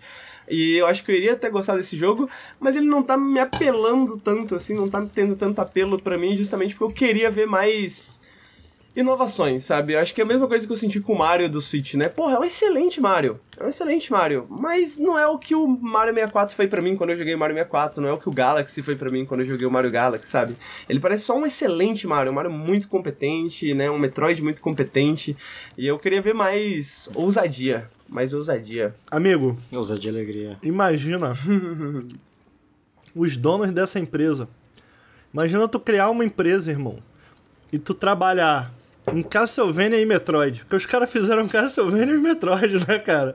A gente tá falando aqui de Metroidvania. Pois é, cara. Os caras trabalhavam Só que eles falaram que não podiam dar a entrevista sem autorização da Nintendo. Aí uma, aliás, eles podiam falar, mas só sobre American Steam. Hum. Aí eu mandei um e-mail pra Nintendo pedindo autorização. Ah, Nunca tive resposta. Ah, nem sim, nem não. Aí, aí tu tá brincando. Porque os, os caras estão logo aqui em Madrid, sabe? Eu conversei com eles primeiro e tal, não sei o que. Ah, que maneiro. e eu tava assim, pô, vamos ver quem sabe solta, né? Não. E eles tiveram essa honra, né? E o Lords of Shadow é melhor do que muita gente fala. É ótimo. Um é, é, porque cara. o 2 estragou tudo, né? Mas o, o primeiro é muito legal. O, é, Henrique, você tem o Switch? Não, eu não tenho um Switch. Não? Eu é só o do meu minha... primo. A crítica que eu faço pra Nintendo é, pelo amor de Deus, coloque versões de demonstração de todos os seus jogos. Eles não são acessíveis economicamente, então façam uma versãozinha de demonstração para cada um uhum. poder, né, baixar e testar. Não é tão difícil. Perfeito, perfeito. Acho que isso é uma das grandes questões da Nintendo hoje em dia, né? Antigamente a gente tinha pirataria. Ah, não que a gente não tem hoje em dia, né? E teve toda essa discussão da, da pirataria e tal. Mas antigamente a gente tinha mais console. Era mais. Até era mais acessível, né? O console pirata, o jogo pirata, tal, tal, tal. Ah, hoje em dia, por mais que você tenha. É, hoje em dia tá cada vez mais difícil, né? Tá cada vez, porra, você precisa mais questões para piratear e tal, tal, tal, tal, tal, tal, tal, tal, tal, tipo... Porra, sem, sem uma demonstração, sem alguma coisinha assim, pagar 300 reais num jogo que você não sabe nem se você vai querer, né? Às vezes o único jogo, um dos poucos jogos que você vai comprar o ano inteiro é complicado. É muito complicado. É, mas tá aí, esse é Metroid, esse é Metroid Dread. A gente, inclusive, é... tem um vídeo no canal sobre Metroid Dread feito pelo Nelson. Então, se vocês quiserem dar uma olhada na opinião, a opinião dele, que também é um grande fã de Metroid, uh, deem uma olhada lá nesse vídeo. E agora a gente vai falar Pera de aí, rapidinho. outro jogo. O... Claro, por favor. O Carlos tem um, um artigo, um vídeo, alguma coisa sobre Metroid Dread também? Ricardo, sobre Metroid Dread eu fiz capturas. É, só que eu tenho que despachar o vídeo do Zelda antes ah, e mais entendi. a lista de pendências lá no site do Pizza Fria, né? Quem entendi. não conhece. Mas eu tenho um artigo né? sobre... Ricardo ficou interessado. Nossa, interessado. Eu tenho um artigo sobre Metroidvania, mas é mais pro lado linguístico. Porque eu sou um hum. extremo defensor que a gente tem que acabar com esse termo. Ih, rapaz. Eu sei que Olha eu não vou mudar lá. a indústria, mas é porque eu quero fazer toda a comunicação da forma mais acessível para quem nunca nem entendeu ou nunca começou a jogar videogame. Justo. É, tem que ser didático, né? Imagina eu conversar com alguém é, numa pauta de política, de tecnologia, ou seja, eu tenho que pavimentar esse caminho, costurar um argumento para que a pessoa entenda tudo. E eu acho que os games estão perigosamente se nichando na própria terminologia. Quando a gente fala com o nosso público, tudo bem. Mas tem um artigo sobre Metroidvania, tá lá, fala sobre bolhas e gêneros no Pizza Fria, se quiser dar uma conferida depois, eu gosto bastante. Tá aí. É, você, tem alguma, você tem alguma sugestão? Alguma coisa que você pode adiantar para nós, assim, um TLDR? Do Dread? Não, de que terminologia a gente poderia utilizar ao invés de Metroidvania? Eu acho que tem um campo sensível dependendo do jogo, né? Se a gente está falando desse gênero, é, a gente tem que pensar ou na mecânica ou às vezes na ambientação. Por exemplo, o Metroid é futurista, é um sci-fi, né, uma ciência ficção, e de exploração com ação e aventura. Eu sei que isso está grande, mas aí a gente pega o principal, que eu acho que é a exploração. É uma aventura, é uma ciência ficção de exploração. Claro que eu tô falando aqui muito de, de lambuja, assim, mas. Não, mas interessante, interessante. É porque ter o, é ter o cuidado sensível mesmo de com quem a gente tá falando e o que, que a gente tá falando naquele momento. É o juridiquês, só que agora é o gameês. Eu, eu gosto dessas conversas linguísticas porque eu também sou um grande defensor do fim de roguelite. Pra gente sim. deixar tudo como Próximo, roguelite. próximo. Nossa, Vamos é. pro Tarkov. Então... Roguelite é criminoso. roguelite é criminoso. Pois é, então quem, quem sabe eu trago o Carlos qualquer dia aí pra Meu gente Deus. trocar uma conversa mais informal sobre não, não, a linguística. Ó, spoiler alert, no artigo eu falo de roguelite e roguelike. Opa, olha aí, já quero ler, já quero ler. Mas perfeito, então agora vamos falar então do Escape from Tarkov. Deixa eu colocar o jogo aqui na tela. E eu queria perguntar. Ih, Ricardo engasgou? Desculpa, me mutei aqui. Sem problemas, amigo. eu queria fazer uma pergunta pra você, por isso tava esperando você des é, desengasgar. Mas. Vou falar. Ricardo, você conhece uma palavra chamada Schadenfreude? Schadenfreude, não, não sei como é que fala. É, é uma palavra que fala sobre o prazer de ver outras pessoas se darem mal. Acho que é uma palavra do alemão, se eu não estou enganado. O prazer de fazer de ver as pessoas se darem mal, né? E o meu ponto aqui em trazer essa palavra é porque eu sinto que tem algumas palavras que, pô, não fazem parte do nosso vocabulário e, portanto, a gente não consegue se comunicar sobre certas coisas. E assim como Metroid Dread, Escape from Tarkov é um jogo super inacessível. Geralmente eu gosto de trazer jogos de certos nichos aqui na live, né, aqui no Periscópio. Só que eu geralmente tento fazer com que pelo menos esses jogos sejam acessíveis, né? Que você, pô, é geralmente um pedido, um convite, né? Venha testar esse jogo de um nicho esquisito e tal, tal, tal, estranho. No caso do Tarkov, não é um que eu posso fazer isso. É um jogo muito inacessível, é um jogo que só é vendido em dólar em rublos, né? Ah, na verdade, só você aqui no Brasil só pode comprar em dólar. Então, ele custa uns 70 dólares, mais ou menos. Então, você faz as contas e sai bem caro, né? Para um jogo de PC, porque ele não é vendido na Steam, ele não tem localização de preço, nem nada assim. Mas, eu sinto que é um jogo que me deixou em dúvida sobre o que ele é por muito tempo. E eu pensei em trazer ele pro Periscópio justamente para que outras pessoas que talvez estejam em dúvida descubram o que, que é Escape from Tarkov, entendam um pouco mais do que, que é Escape from Tarkov, para que a gente tenha esse vocabulário, né? Para que a gente tenha essa palavra, né? Essas palavras para descrever esse gênero, essa coisa que Tarkov é, porque eu realmente acho que Tarkov é um jogo muito interessante, né? É um jogo muito, muito, muito interessante, com ideias muito interessantes. Uh, e eu tenho uma anedota também sobre Tarkov, que eu tenho. Eu tenho interesse no jogo faz bastante tempo.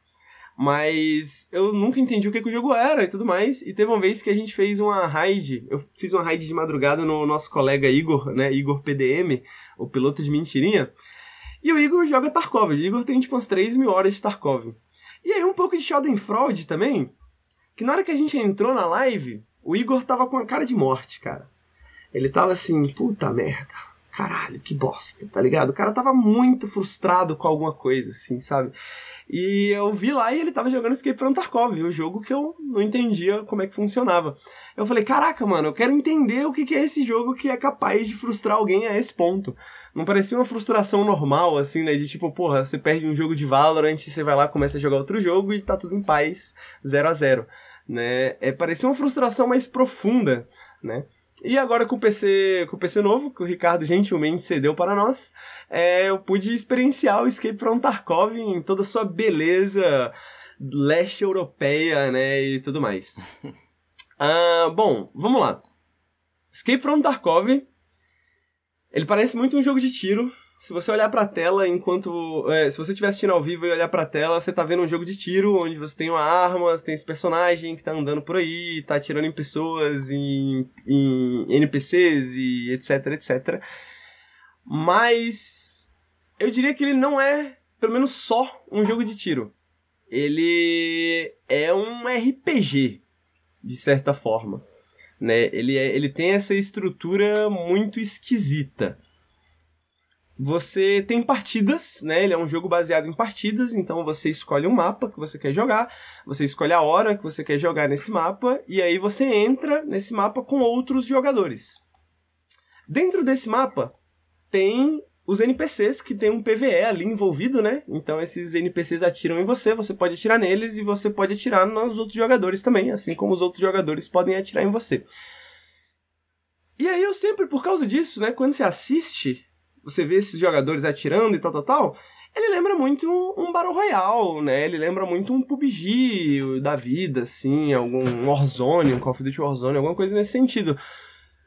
E aí você acha que ele é um jogo mais ou menos como os outros, né? Mas nesse sentido. Só que ele tem. Só que, qual que é a questão? Como o próprio nome do jogo já diz, Escape from Tarkov, né? A sua função, a sua, o seu objetivo não é matar outros jogadores, o seu objetivo é escapar de Tarkov. O seu objetivo é lutear o mapa o máximo que você puder, conseguir itens valiosos o máximo que você puder e escapar de Tarkov com esses seus itens para que você faça dinheiro com esses seus itens. Então, toda a motivação, todo o objetivo do jogo vem ao redor dessas mecânicas de RPG. E isso faz com que esse jogo seja diferente já por quê? Porque você tá nesse jogo, que você pode ter outros jogadores, você tem armas e tal, tal, tal. Mas seu objetivo não é matar ninguém.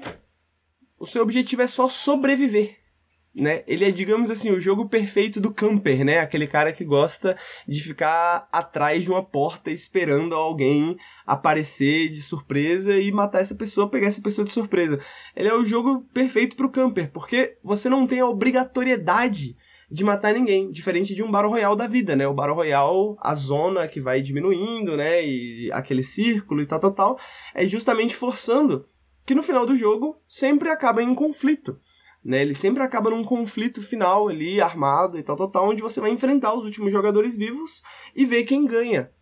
O Escape from Tarkov não tem nada disso. Né? O seu objetivo é escapar, o seu objetivo é sobreviver. Você enfrenta outras pessoas se você quiser. Se você quiser fugir, você tenta. Se você conseguir fugir, você você foge. E como que ele faz para tornar isso interessante, né? Para tornar escapar interessante, né?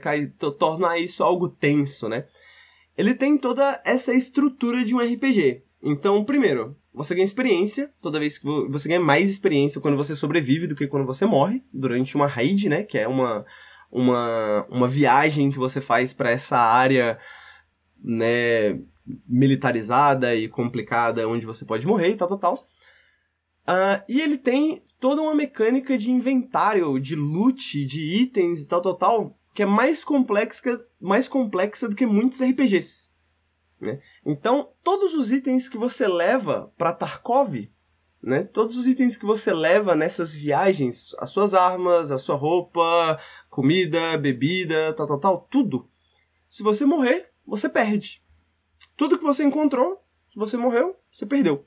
Então, todos os itens que você tem eles são itens que você tem, eles têm uma fisicalidade, né? Eles têm um espaço no menu, então tem muito Tetris também, né? Você passa às vezes mais tempo no menu do que jogando o jogo, digamos assim, né? Porque no menu você tá jogando, mas mais do que andando, atirando em pessoas, muitas vezes você tá no menu organizando o seu inventário, pensando, putz, que, que arma que eu vou levar, o que que eu vou levar e tal, tal, tal. Então, por exemplo, todas as balas, elas são itens. Você precisa ter balas para você colocar na sua arma. Mas não basta ter só a bala, você tem que ter o, o carregador. Se você não tiver o carregador, você não tem onde colocar a bala. O carregador tem que ser um carregador específico para balas específicas, porque senão não vai caber. E aí esse carregador vai ou não caber na arma. E esse carregador é algo que você carrega no seu inventário. Então, uma vez que você pá, pá, pá, pá, tirou tal, tal, tal, tal, tal, o carregador tá vazio, ele tá no seu inventário. Ele tá vazio, ocupando espaço. Você não pode usar ele, mas você pode colocar mais balas dentro dele. Só demora, leva aquele tempo, né? E tal, tal, tal. Então, todos os itens, né? Nada. É, é, é, ele, ele pega essa ideia um pouco de simulador militar e tal, tal, tal. Tudo isso é todos esses itens existem. Todos esses itens estão no jogo. Todos esses itens são itens que podem ser roubados do seu corpo se alguém te matar, ou itens que você pode roubar de alguém caso você mate essa pessoa, ou você consiga chegar ao corpo dela e ninguém tiver levado nada e tal, tal, tal. E isso faz com que, tipo. Ou seja, os itens são o seu dinheiro, o seu dinheiro é basicamente o único objetivo que você tem no jogo, né? Ele não tem exatamente um objetivo, mas o único objetivo que você tem é fazer dinheiro, né? E passar de nível e fazer as quests, porque tem um sistema inteiro de quests, né, e personagens que são os vendedores que vendem coisas para você e te passam quests, te passam coisas para fazer. Então essas são as suas únicas motivações: fazer mais dinheiro completar as quests que você precisa muitas vezes de itens específicos ou fazer alguma ação específica, né? Então você precisa em um certo mapa e encontrar um, um certo documento que está perdido em um certo mapa. E aí você vai naquele mapa, você tenta achar o documento, você tenta escapar vivo, né? Você não deixar alguém te matar no caminho e tudo mais, tal, tal, tal. Então, eu acho que para começar, né? Já, já, é, já é um começo longo, mas já para começar, eu acho que essa é a primeira coisa que é muito interessante do Escape from Tarkov, né? É isso que torna ele um jogo tão diferente e esquisito de certa forma. Ele é esse jogo de tiro, né? Em primeira pessoa, mas que ele mistura muito profundamente dentro desse jogo de tiro uma estrutura de RPG quests, loot, esse loot, essa, esse loot permanente, né? Esse loot que tem uma, uma, uma materialidade assim dentro do jogo. Né, tudo você pode vender, tudo você pode comprar, basicamente, né? Se você tivesse, eh, se você conseguir, tal, tal, tal. E ele consegue fazer alguma coisa que eu nunca vi antes. É alguma. Sabe, não existe um jogo de tiro exatamente como Tarkov. Existem coisas parecidas, né? Existe tipo DayZ.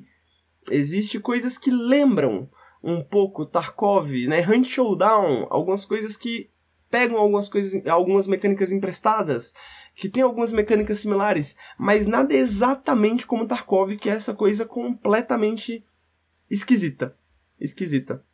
As partidas, é, você tem um tempo para você sair dessa, desse lugar, né? Geralmente quando você vai de PMC, né, que é como um jogador e tal, tal, tal, é, você tem cerca de 50 minutos para fazer o que você quiser, mas dura o tempo que você quiser, porque você pode extrair a qualquer momento. Você tem esses pontos, esses lugares no mapa, que são os pontos de extração. E aí você vai para esses pontos de extração e você consegue sair do mapa e então você escolhe a hora que você quer sair e quando você quer sair. Então dessa forma ele também é aberto em termos de objetivo, né? Você entra no lugar, levou um tiro, putz, tô na merda, vou tentar escapar. Ao invés de tentar fazer a missão que eu vim aqui fazer, por exemplo, né? Que eu tava afim de fazer. Ele tem essa abertura, né? Então, primeira coisa é essa estrutura muito esquisita, né? Essa estrutura muito esquisita, muito muito interessante, que eu que eu acho que leva para esse segundo ponto, que é um pouco da vibe do jogo, né? Um pouco de qual é a sensação do jogo. Ele é um jogo de. Ele. Cada partida tem um número de jogadores que ela pode ter. Geralmente depende do mapa, né? Do tamanho do mapa e tal, tal, tal. Mas o jogo te avisa que, por exemplo, esse mapa que vocês estão vendo na tela, se eu não me engano, é 6 a 12 jogadores, né? Esse é o máximo de jogadores que tem na tela, que tem no, numa partida. Você não sabe se tem 6 ou se tem 12, mas tem de 6 a 12. E o mapa, ele também. Esse mapa é um menorzinho, mas os mapas geralmente são relativamente extensos, né? Eles são relativamente grandes. Então o jogo te dá o tempo inteiro essa sensação de que você tá sozinho. Mas a qualquer momento isso pode mudar. A qualquer momento você pode escutar alguém andando lá na distância, ou você pode ver alguém andando lá na distância, você pode ver um NPC, você pode escutar um NPC, né, gritando, né, ou, ou, atirando em alguém e tal, tal, tal. Então você tá em silêncio você parece que tá sozinho o tempo inteiro e ao mesmo tempo a qualquer momento isso pode mudar. Isso, meu amigo. Eu acho que eu não me, senti, eu não, eu não me sentia tão tenso num jogo desde que eu comecei a jogar CS, né? Quando eu comecei a jogar CS, assim, você pegava aquelas situações de clutch, né? Dois contra um, três contra um, você tentando defusar a bomba, tentando salvar alguma coisa e tal, tal, tal. É... é dava uma, dava uma tensão que eu adorava, né? Um nervosismo, assim, que eu adorava, que foi uma, uma das coisas que me viciou em, em Counter-Strike por muito tempo, né? Escape from Tarkov, você tem essa tensão o tempo inteiro. E como eu sou um Nilba, né? Como eu sou um jogador, eu tenho 30 horas de jogo, né? Comparado a pessoas que eu conheço que tem 2 mil, 3 mil horas, eu não conheço nada do jogo, eu sou um girino, né? E como eu não sei a, até onde eu devo ter medo, eu tenho medo o tempo inteiro né? Então o tempo inteiro o jogo ele tem um. Você pode é, mexer na velocidade que você anda, por exemplo, e aí quanto mais devagar você anda, você faz mais barulho, mas não é só um, um botão que te deixa mais lento, é incremental. Então você pode andar 10% da sua velocidade total, 20% da sua velocidade total, 30%, 40%, 50%. Você pode decidir o, o, a velocidade que você anda, o barulho que você faz. Tudo que você faz basicamente faz barulho né? Todas as ações que você faz faz barulho, então você tá quer o tempo inteiro tá atento, né, a todos os barulhos, se você tá ouvindo alguém andar, se você escuta esses passos no metal, numa folha, numa grama, né, num graveto, alguma coisa assim. E ao mesmo tempo ciente dos barulhos que você tá fazendo, né, que alguém pode estar te ouvindo, alguém pode estar tentando aí te caçar, alguma coisa assim. Então, mano, você tá o tempo inteiro tenso.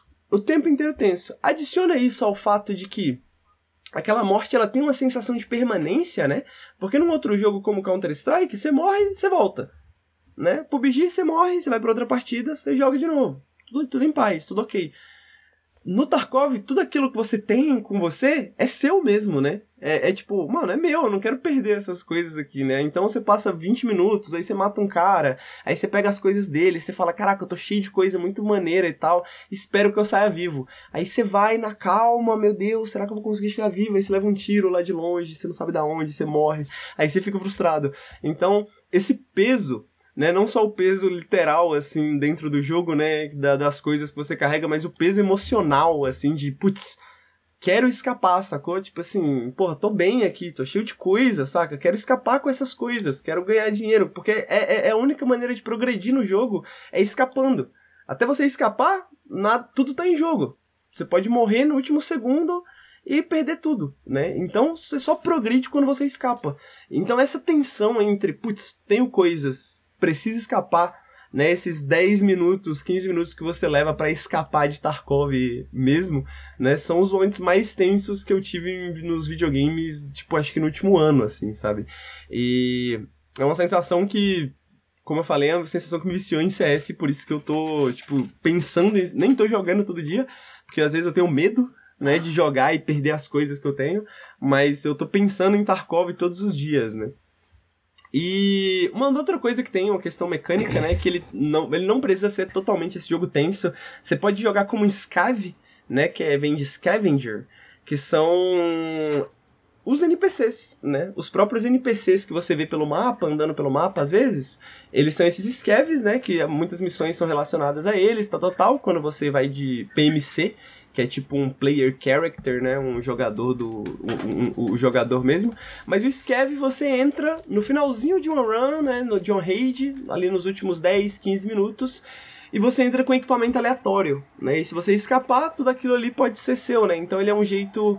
Ele te permite também ter esse modo para você conhecer o jogo, entender um pouco mais as mecânicas do jogo e não arriscar tantas coisas, né? Tanto as coisas que você tá levando e as coisas que você tá pegando. Uh, e eu acho que para terminar, para terminar assim um pouco do meu monólogo aqui, né, que eu, que eu preparei antes da, da eu, eu quero ouvir os comentários dos meus colegas, mas uma das coisas que eu acho que me fez querer tanto jogar Tarkov é a própria ambientação do jogo, né? A ambientação do jogo é. Vocês, o pessoal que está assistindo pode ver na tela, mas para quem está ouvindo no podcast, Bom, Tarkov ele é um jogo russo, né? Ele é um, é, se eu não me engano é russo, mas ele é um jogo do leste europeu. E um dos grandes jogos do leste europeu, né, é, que marcou minha vida completamente, eu já falei dele em outro podcast, outro periscópio, é Stalker, né? E Tarkov claramente tem certas inspirações em Stalker, né? O próprio Escape from Tarkov, aparentemente o Tarkov vem de Tarkovsky, que é o diretor do filme Stalker, né? É, apesar dele não ter a parte de ficção científica. Ele, ele tem um próprio universo, que é uma Rússia uh, uh, brevemente no futuro, né? 2028, se eu não me engano, alguma coisa assim uh, num futuro não muito distante, você tem essa zona fictícia que é Tarkov. Tarkov não existe, né? A cidade de Tarkov não existe. Tem essa, que ele fica na, na, região de Novinsky. E aí você tem essas corporações brigando, assim, uma coisa meio Resident Evil, meio Umbrella, assim, ou meio. meio. Uh, romance militar, né? Que tem essas empresas de segurança privada e tal, tal, tal. Então lore não importa muito, né? Mas o que eles conseguiram fazer com o Tarkov, como Tarkov é essa área que foi evacuada, né? E agora lá só tem essas duas meio que exércitos paramilitares brigando e esses scavengers, né, que são esses é, as pessoas que decidiram, que são meio que os stalkers, né, desse mundo. Uh, ele tem esses mesmos cenários do, do stalker, né? Esses cenários Lembra muito, são... quando eu olho para ele eu lembro muito de Stalker, assim, realmente. Total, né, cara? É. Tipo, a fauna, né? Eu digo a, visualmente, própria... né? Visualmente. Exatamente, né? A, a própria fauna, né, parece bastante, Isso. né? Então você tem esse, essa coisa muitas vezes meio cinza, né? Você tem essas coisas muita, né, meio cinza, aquelas árvores densas, tal, tal, tal. A cidade, você vê essas cidades arruinadas, né? Essas cidades em ruínas. Então esses prédios abandonados, pichados, estourados por explosões antigas e tal, tal, tal, né? Coisas que você não sabe exatamente o que, que aconteceu. Mas essa área onde é essa zona de exclusão, né? Assim como no Stalker tinha essa zona de exclusão, né? Essa zona que não, ninguém mora ali e é essa zona abandonada que cria esse espaço liminar, né? Se você quiser ouvir mais sobre espaços liminares e eu falando coisas esquisitas, é, assista o Periscópio do Stalker, que eu entro mais nesses detalhes sobre espaços liminares. Mas é essa vibe, né? Essa vibe de esse lugar que existe, mas não é exatamente habitado, né? E quando ele é habitado é esse conflito, né? É sempre tiro, bomba, né? Nesses, às vezes, uns apartamentos onde pessoas moravam, né? Nesse mapa tem um lugar perto de onde o, o, o, cara do vídeo tá, que chama os dormitórios, que são uma série de quartos. E esses quartos. E, e, e, é um lugar onde tem muita troca de tiro, né? Então você tem nesses shoppings, né? Nessas praias, nesses resorts, né? Os mapas são bem variados, né? Nesse sentido, assim. Uh, os mapas são bem complexos também. Eu tô. Eu tô aprendendo o segundo mapa agora, né? Eu tô sentindo que eu conheço um pouquinho o primeiro mapa e tô aprendendo o segundo mapa agora. Tem mais uns cinco para eu, pra eu aprender. E uma das coisas interessantes do loot dele, né, é que você quase não vê o loot muitas vezes, às vezes tá em caixas, mas às vezes tá meio escondido, né? Às vezes tá escondido em jaquetas, às vezes tá escondido numa mesa e tal, tal, tal. Nada parece muito que tá ali exatamente, tipo assim, ó, loot aqui para você pegar, né? Não tá apontando assim, né? As coisas estão lá e você tem que meio que olhar e, e, e entender o jogo, né? Então, tipo assim, as próprias áreas de extração, de extração e distrações, né? São áreas que o jogo não tem indicação nenhuma. Ele só te diz que essas são as suas áreas de extração. Uh, onde você pode sair do mapa, mas você não tem indicação nenhuma. Então, ele é um jogo muito inacessível nesse sentido também. Você precisa de muito conhecimento para conseguir jogar. Você precisa estudar o jogo, né? Você precisa estudar o mapa, entender onde é que fica as áreas de extração, você tem que estudar os itens, que, que, item é importante, que item é valioso, que item não é, porque durante uma raid você não sabe, você tem lá uns pregos e você tem lá um galão de gasolina, você fala, mano, não sei. Então você tem que meio que ter essa noção da própria economia do jogo também, né? De pô, isso aqui é muito valioso, isso aqui não é. Isso aqui às vezes tem em certos lugares, isso aqui não tem. Né? Então, saber esse, ter esse conhecimento do mapa, ter esse conhecimento da própria região, ter esse conhecimento do jogo é às vezes mais importante do que saber atirar. Porque ele é justamente esse jogo que favorece o conhecimento, que ele motiva, né, você, mano, se você tem uma boa ideia, se você tem uma boa tática, né, e tal, tal, tal, se você tem o conhecimento do mapa, não importa se o cara atira melhor que você, você vai pegar o cara desprevenido, sacou? Não interessa se você atira melhor ou pior do que o cara, sabe? Porque o que importa muitas vezes é mais esse conhecimento, é mais esse entendimento do jogo, né? Essas coisas que você vai construindo com o tempo. Então Tarkov é esse jogo que leva tempo, que leva muito tempo, eu diria até, para você se sentir até confortável com o jogo. Como eu falei, ele é extremamente mecânico, né? Você pode se agachar também incrementalmente, então ele não tem só um botão de agachar, mas você pode se agachar em vários níveis, né? Diferentes de agachamento. Cara, né? ele tem várias pequenas mecânicas o tempo inteiro que são difíceis de acostumar.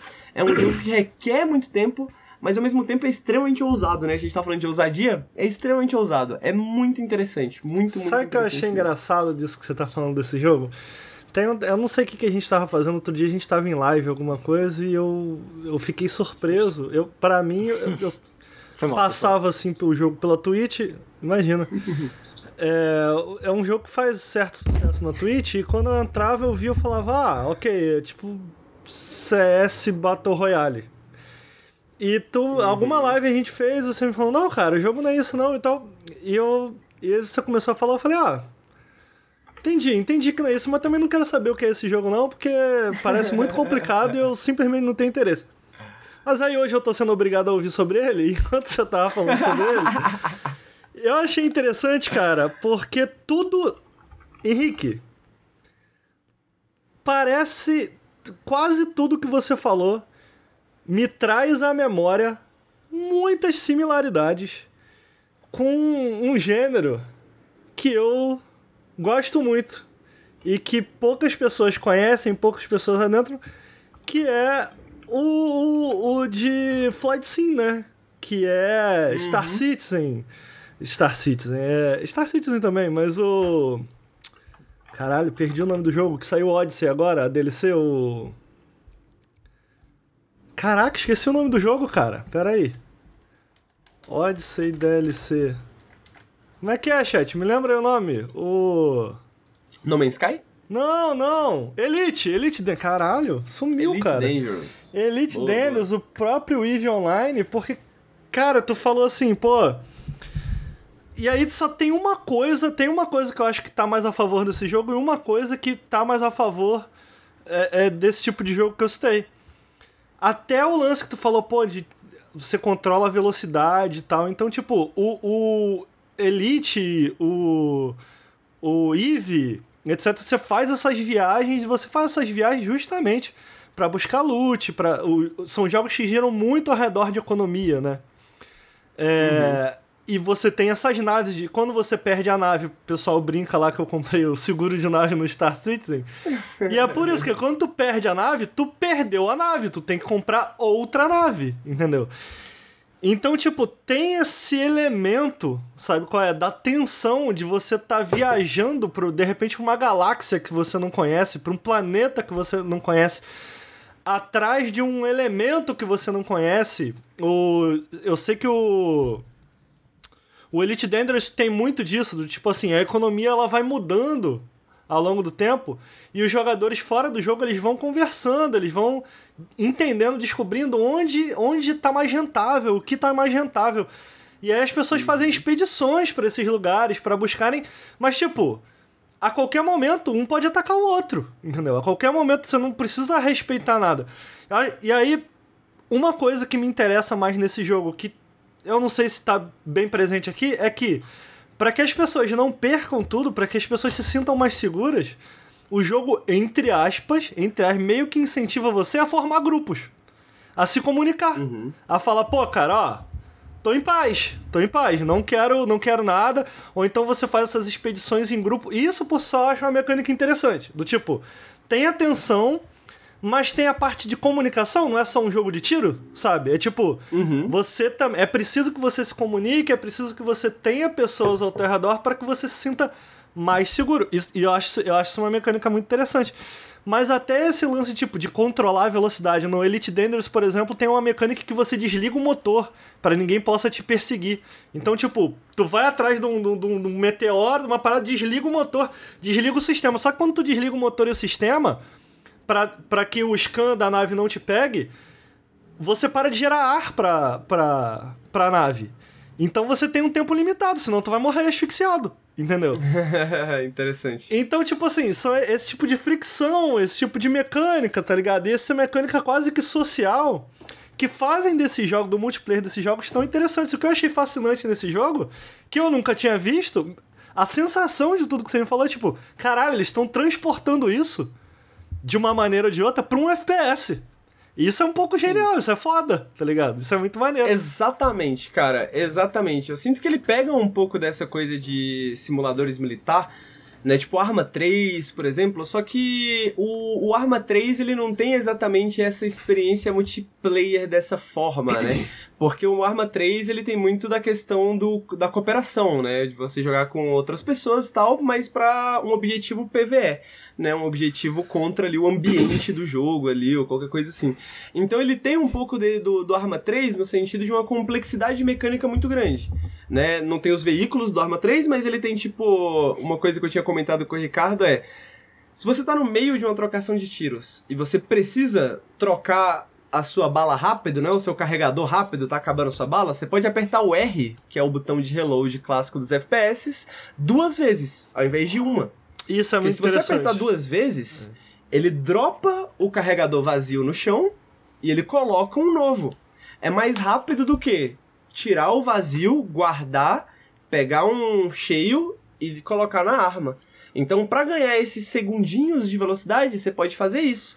Só que, se acabou a luta e você ganhou, você vai ter que ir lá atrás do seu carregador se você quiser ele de volta, porque ele tá no chão. Ele tá no chão agora, né? Então você fez essa escolha naquele momento ali de, de fazer isso, né? Então, é... além disso, como eu falei, a gradação, né, de quanto você anda, o quanto você se inclina, ele tem várias maneiras de você dar um passo pro lado, assim, né? Você tem o strafe normal, você tem o andar normal, né? Você tem o lean, que é Uhum. aquele Q e E que vira pro lado um pouquinho assim, Uhum. mas você tem combinações de botões que faz você dar um passinho pro lado. Cara, é muito Ah, engraçado. Você não tem nenhum marcador de munição, você não sabe quantas balas você tem no carregador. Você tem que apertar um uma combinação de botões pra tirar o carregador, dar uma olhada, e ele fala assim: ah, tem meio que metade. Um pouquinho mais da metade. Muito engraçado como tudo que você tá falando assim me remete a isso. Tem uma mecânica no.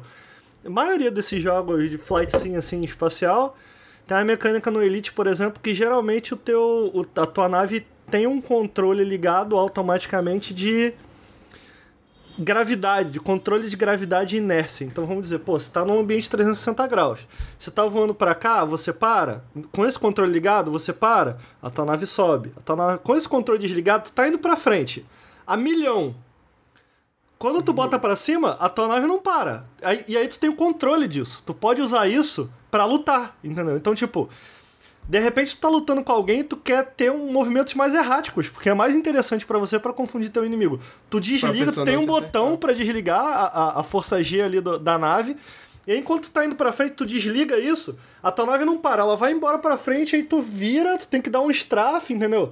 Ela segue, ela, ela obedece à gravidade, né? Então, tipo, se ela tá indo muito rápido, a nave vai embora, ela vai continuar reta na velocidade, mesmo que tu tenha puxado pro outro lado completamente. Então, tu tem essa habilidade de ligar e desligar isso o, no momento que você quiser. Então, tipo, a nave foi embora. Tu deixa ela embora, vira, e aí tu cria meio que um que ela vai indo reto, e tu, tu, tu atirando de. Aí tu liga. Aí tu liga de volta, aí tu sobe a nave, aí tu desliga de novo. Deixa ela subir, entendeu? Então, tipo, tem um. Como, é lógico que dada a devida. O devido exemplo, porque é uma nave, né? Então é um. É um tipo, Mas- tu, tu- tu É- é- sente é o controle exatamente de uma isso nave. que eu acho interessante.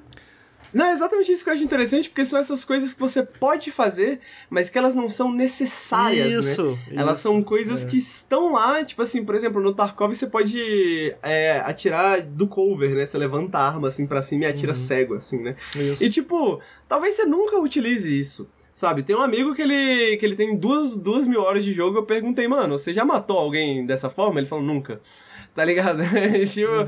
Porque você, é- é- é- são situações extremamente raras. e- Então, mas você tem essa possibilidade. esse você é o rolê. pode fazer isso, né? Esse é o Às rolê. vezes. Essas mecânicas, elas são tão complexas, até difícil de explicar. Tem alguém comentou no chat, não entendi nada.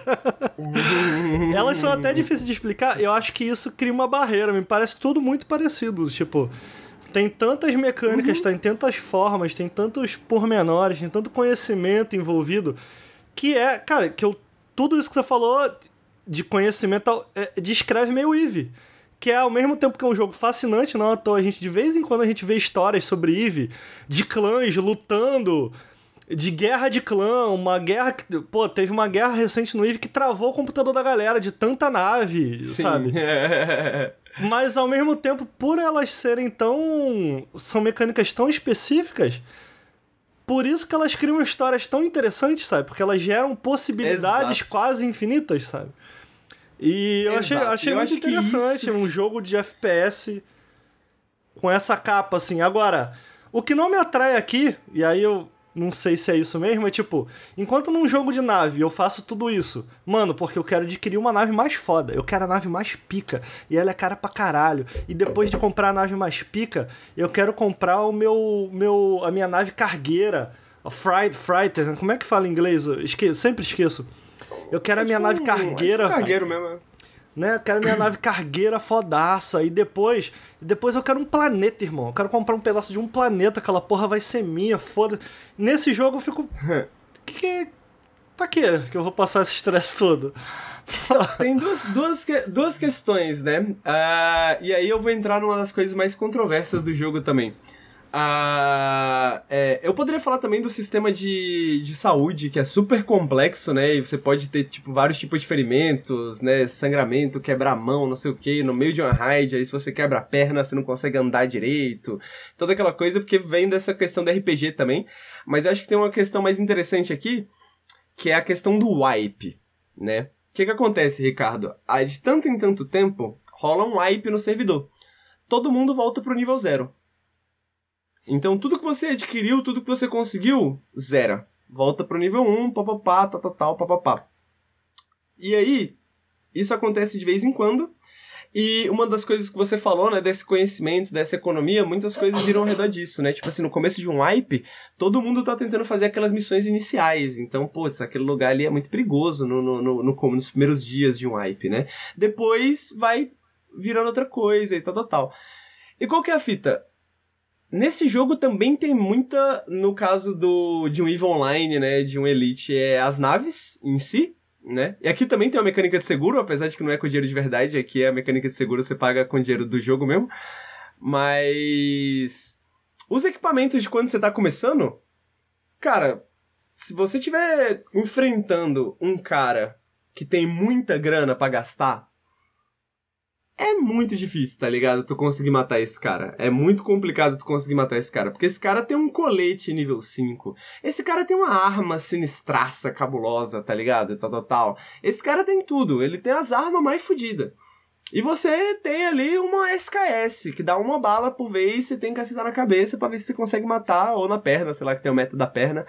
Mas ele tem essa progressão também de grana, né? Você tem os caras que, inclusive, tem duas categorias que a galera fala na comunidade de Tarkov, que é o Shed e o rato, e o Rat, né? Que é o rato. O Shed é daquela, daquela meme lá, né? Do cara com cabelão, assim, porque é os caras que, mano, joga pra caralho, tem muita grana, os caras vão, mano, com duas, três, quatro pessoas, todo mundo montadaço, assim, com as roupas mais, os equipa mais fudidos, equipa mais, mais, mais, mais caro, tá ligado? As paradas mais sinistras. E eles vão, mano, destruir aquele mapa. Porque não tem, nenhum, não tem balanceamento. Você pode estar jogando sozinho contra um time de quatro outras pessoas. E os caras são foda, nível 70, e tu tá nível 1. Tá ligado? Pode acontecer. E aí, tu vai ter que pensar, se tá sozinho, porra, vou ficar longe desses malucos aí que estão matando todo mundo, tá ligado? Vou, tipo, porra, tô ouvindo que as armas do cara são as armas caras, tô ouvindo os caras lançando sete granadas por dia, tá ligado? Então, tipo, porra, os caras têm muita granada, os caras têm dinheiro para gastar. Não vou enfrentar esses caras. Aí eu sou o rato, né? Porque eu tô começando, vou ficar escondidinho lá num canto escuro, se alguém olhar, eu tento morder, tá ligado? Mas eu vou tentar sobreviver o máximo que eu posso, tal, tal, tal. E aí, o que, que eu vou fazer? Eu vou pegar o que eu posso, vou fazer uma grana, vou fazer as quests, né? Vou avançar na história, porque isso vai me dar uma caixa. Ah, tem eu uma tenho história? uma caixinha tem uma historinha, historinha, né? As quests hum. têm uma historinha, né? Então cada quest, né, você chega lá, as pessoas falam, porra, não te conheço muito bem não, você tem que provar aí que você é bom mesmo. Então, vai nesse lugar aqui, mata cinco scavs, depois você volta. Aí o outro cara lá que mexe com armas fala assim, porra, mano, eu tô precisando de uma shotgun é, equipada com isso aqui, será que tu pode conseguir para mim? E aí tu vai meio que avançando nessa historinha dos Entendi. personagens, né? Nessas story quests, assim. Uhum. Uh, então você vai avançando nessa história, essa é uma das suas motivações. Eventualmente, quando você avança, passa de nível e tal, você ganha uma caixa maior, que é a capa, né? Eu tenho uma caixa que qualquer coisa que eu guardo dentro dessa caixa, ela volta comigo mesmo que eu morra. Mas ela só tem quatro quadradinhos. Se eu tô no nível altão, eu consigo pegar uma caixa maior de 6 quadradinhos. Ou 9, acho que são 9, sei lá. Ou 6, não lembro. Mas. É. 9. 9 quadradinhos, acho. Enfim, uma caixa grande que eu posso guardar mais coisas para trazer de volta. E eu tenho o meu hideout, que é meio que minha base, que eu vou evoluindo ela e ela vai me permitindo pegar coisas, tal, tal, tal. E como você falou da questão da economia, ele tem uma auction house, né? Ele tem meio que uma casa de leilões, né? Que é o flea market, a galera chama. Que é o nome do jogo, que o jogo dá, né? O mercado de pulgas. Qualquer item, é, eu não posso fazer isso ainda, porque eu tô com nível muito baixo. Mas quando você chega a um certo nível, você libera o mercado de pulgas e qualquer item que você encontre, você pode vender nesse mercado de pulgas. Então, ele se baseia nesse loop muito básico. O jogo ainda não tá pronto. Eles querem fazer mais coisas ainda no futuro e tal, tal, tal. Mais objetivos endgame, né? A galera reclama que o endgame dele é a parte talvez mais complicada, assim, né? Porque você já tem tudo, você já tem dinheiro, já tem tudo, você não quer mais nada, né? Então você cansa, né? Um pouco ali, né? Eu tô bem longe disso. Mas. No fim das contas, ele, ele, ele funciona ao redor desse loop Você entra, você pega coisas, você faz coisas, você passa de nível, você ganha dinheiro, você fica mais forte, você ganha mais itens, tal, tal, meio Monster Hunter, assim, até de certa forma, né? E uma das coisas interessantes também é que tudo que você faz tem um nível associado, tá ligado? Então você bebe água, se você come, isso aumenta o seu nível de metabolismo. Se você se cura, isso aumenta o seu nível de se curar. Então, tipo, se você corre, isso aumenta a sua estamina eventualmente. Então você também tá preocupado com isso o tempo inteiro, né? Evoluir seu personagem, né? Pra chegar ele o máximo possível. Até que eventualmente eles vão resetar o servidor e você vai voltar pro nível 1 e você vai querer. Você vai ter que fazer tudo isso de novo, né? Não sei se você vai querer, mas eu tô interessado, sabe? Eu tô interessado. Ele tem meio que essa, essas maneiras de progredir, você, conforme o seu conhecimento vem, né? Conforme você vai aprendendo, você vai descobrindo novas formas de progredir através dessas mesmas storylines, né? Dessas mesmas quests e tal, tal, tal. Sabe? É um jogo interessante, eu acho que é o mais próximo. Eu lembro quando eles é, anunciaram o multiplayer de Assassin's Creed. E eu fiquei assim, porra, isso pode ser muito bom. No final das contas foi uma merda. Mas é, é, Me parece, a sensação que passa é porra. Do Unity? É, do Unity. Não, o Unity era, eu, eu, lembro. Do, o Unity eu acho que só tinha um co-op. Eu acho que é o Brotherhood que tinha é. um multiplayer. Tu se enfrentava mesmo. Tipo. Hum, isso. Era um modo, um modo multiplayer que tu se escondia no meio da multidão. Eu achava uma merda. O Mas. É. Isso eu acho que é o mais próximo que eu consigo pensar. Meio que de um jogo de stealth online de uma maneira interessante, uhum. né? Tipo. Porque, uhum. claro, ele pode ser um jogo de ação também, mas ao mesmo tempo, se tu chamar muita atenção, se tu sair escaralhado, a não ser, eu acho, né? Não sei, tô achando aqui. A não ser que você, de repente, esteja no nível muito mais alto, mas se tu sair escaralhado, tu vai tomar teco. Então, Exatamente, é cara. é interessante, é, é ação dinâmica. E tu não vai nem saber da onde, entendeu? Às vezes tem um. Tem, e depende do mapa, né? Tem esse mapa chamado Woods, que é um mapa perfeito para snipers, né? Tipo, mano, é basicamente floresta para todos os lados. Uhum. E tem umas montanhas, assim, tá ligado? Então, mano, às vezes tu tá andando no meio do mapa, tu acha que tu tá de boa, e tu começa a ver umas balas vindo na tua direção, e tu fala, que porra é essa? E aí tu leva uma bala, tu morre, e tu não sabe nem da onde veio. Porque às vezes tinha um cara que tava, mano, às vezes o cara passou 10 minutos ali, ó, olhando aquele lugar. Falando assim, algum otário vai vir aqui. Algum otário vai vir aqui. De repente você é o otário. Tô fazendo nada, vou é ficar otário, aqui. Não sabia. Exatamente. Então, tipo, isso é o que eu acho mais interessante dele. Porque, tipo assim, diferente de outros shooters, né, de outros jogos de tiro, na maioria dos jogos de tiro, ele te força a entrar em conflito. Esse jogo de tiro, muitas vezes, eu principalmente, que eu entendo pouco das mecânicas de tiro, eu sou ruim, né? Eu não vejo os caras, eu não sei de onde que os caras tá vindo, eu não sei de onde que os caras vêm, de onde que eles estão atirando. Tipo, eu sou ruim. Eu sou ruim no jogo. Meu irmão, eu jogo que nem um rato. Eu jogo uhum. assim, ó, andando devagarzinho, olhando, eu paro, eu escuto, tá ligado? E eu fico 40 minutos do jogo, às vezes sem encontrar nenhum outro jogador. Mas eu fico os 40 minutos com o coração na mão, assim, tá ligado? Tipo, meu Deus, velho, será que alguém vai aparecer? Será que eu vou levar um tiro de algum lugar e não vou ver? Sacou? E aí você, porra, encontra um, um NPC. Os NPCs, depois que você se acostuma, é fácil de matar eles, até, relativamente falando. Mas toda vez que você dá um tiro, você já tá pensando assim, puta merda tem um, deve ter um cara que tá aqui perto e o cara tá cheio de arma e o cara tá com sangue nos olhos e o cara tá assim, mano, eu vou atrás desse otário aí dando tiro, eu vou caçar esse moleque, uhum. tá ligado? Uhum. E aí tu fica assim, será que eu tô sendo caçado, mano? Será que tem alguém atrás de mim? Será que, será que eu tô num lugar bom, sabe? Então eu, eu acho que ele é justamente um jogo que permite que você não jogue só na intenção de matar outras pessoas ou de agressivar, né? E de tipo, pô, eu quero vencer e ser o melhor de tiro. Ele permite todas essas outras maneiras de jogar e elas são tão válidas quanto, sabe? Elas são tão válidas quanto, porque o objetivo não é vencer outros jogadores. O objetivo é escapar de Tarkov. Interessante, hein? Né? Interessante. Eu fiquei com uma dúvida. Por favor, o wipe é completo, completo? Não, não completo. resta nada assim para você poder aproveitar? Até onde eu sei, nada. Nada de nada. Nada de nada de nada de nada. O seu conhecimento. Seu conhecimento você aproveita. a sua experiência você aproveita. Porque você vai repetir todas essas quests do começo. Então eu tô no meu primeiro wipe, né? Eu tô jogando na minha primeira. meu primeiro reset, né? Nunca tive um reset, na verdade, né? Uh, eu comecei no meio de um wipe, então já tinha uma galera que já tá bem avançada, né? E tal, tal, tal. E eu tô um newbão, um cara que não sabe de nada, não tem nada, pobre, fudido, com inventório cheio o tempo inteiro, né? Tendo que fazer Tetris ali para ver o que que cabe, o que que não cabe.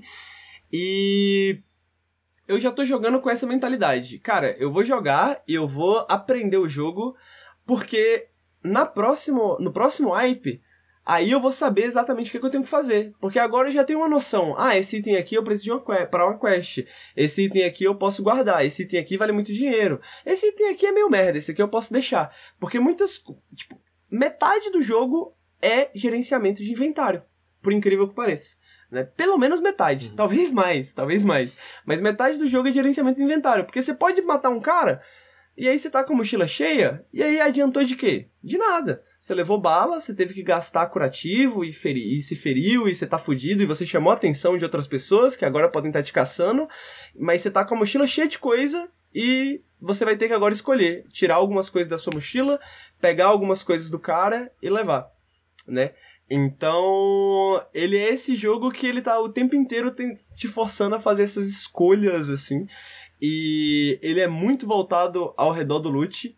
E você não, não, não, não resta nada quando ele reseta, justamente para que você repita de novo essa essa procura, né? Essa coisa de tipo assim, putz, vou atrás do loot da, melhor, da maneira mais eficiente possível. É, no começo aqui eu não vou me arriscar, eu sei de um jeito para fazer essa missão aqui que não é muito arriscado, né? Então é só isso que você leva, né? Esse conhecimento de, putz, eu tenho outras maneiras de abordar os mesmos problemas agora que eu entendo melhor do jogo, sabe? Ah, perfeito. Era porque eu abandonei um pouco esse estilo de jogatina assim de times na época do Destiny. Eu não conseguia mais dedicar um tempo fixo para aprender as mecânicas e tudo. E aí, no primeiro momento, eu fiquei com a impressão como se fosse uma temporada nova.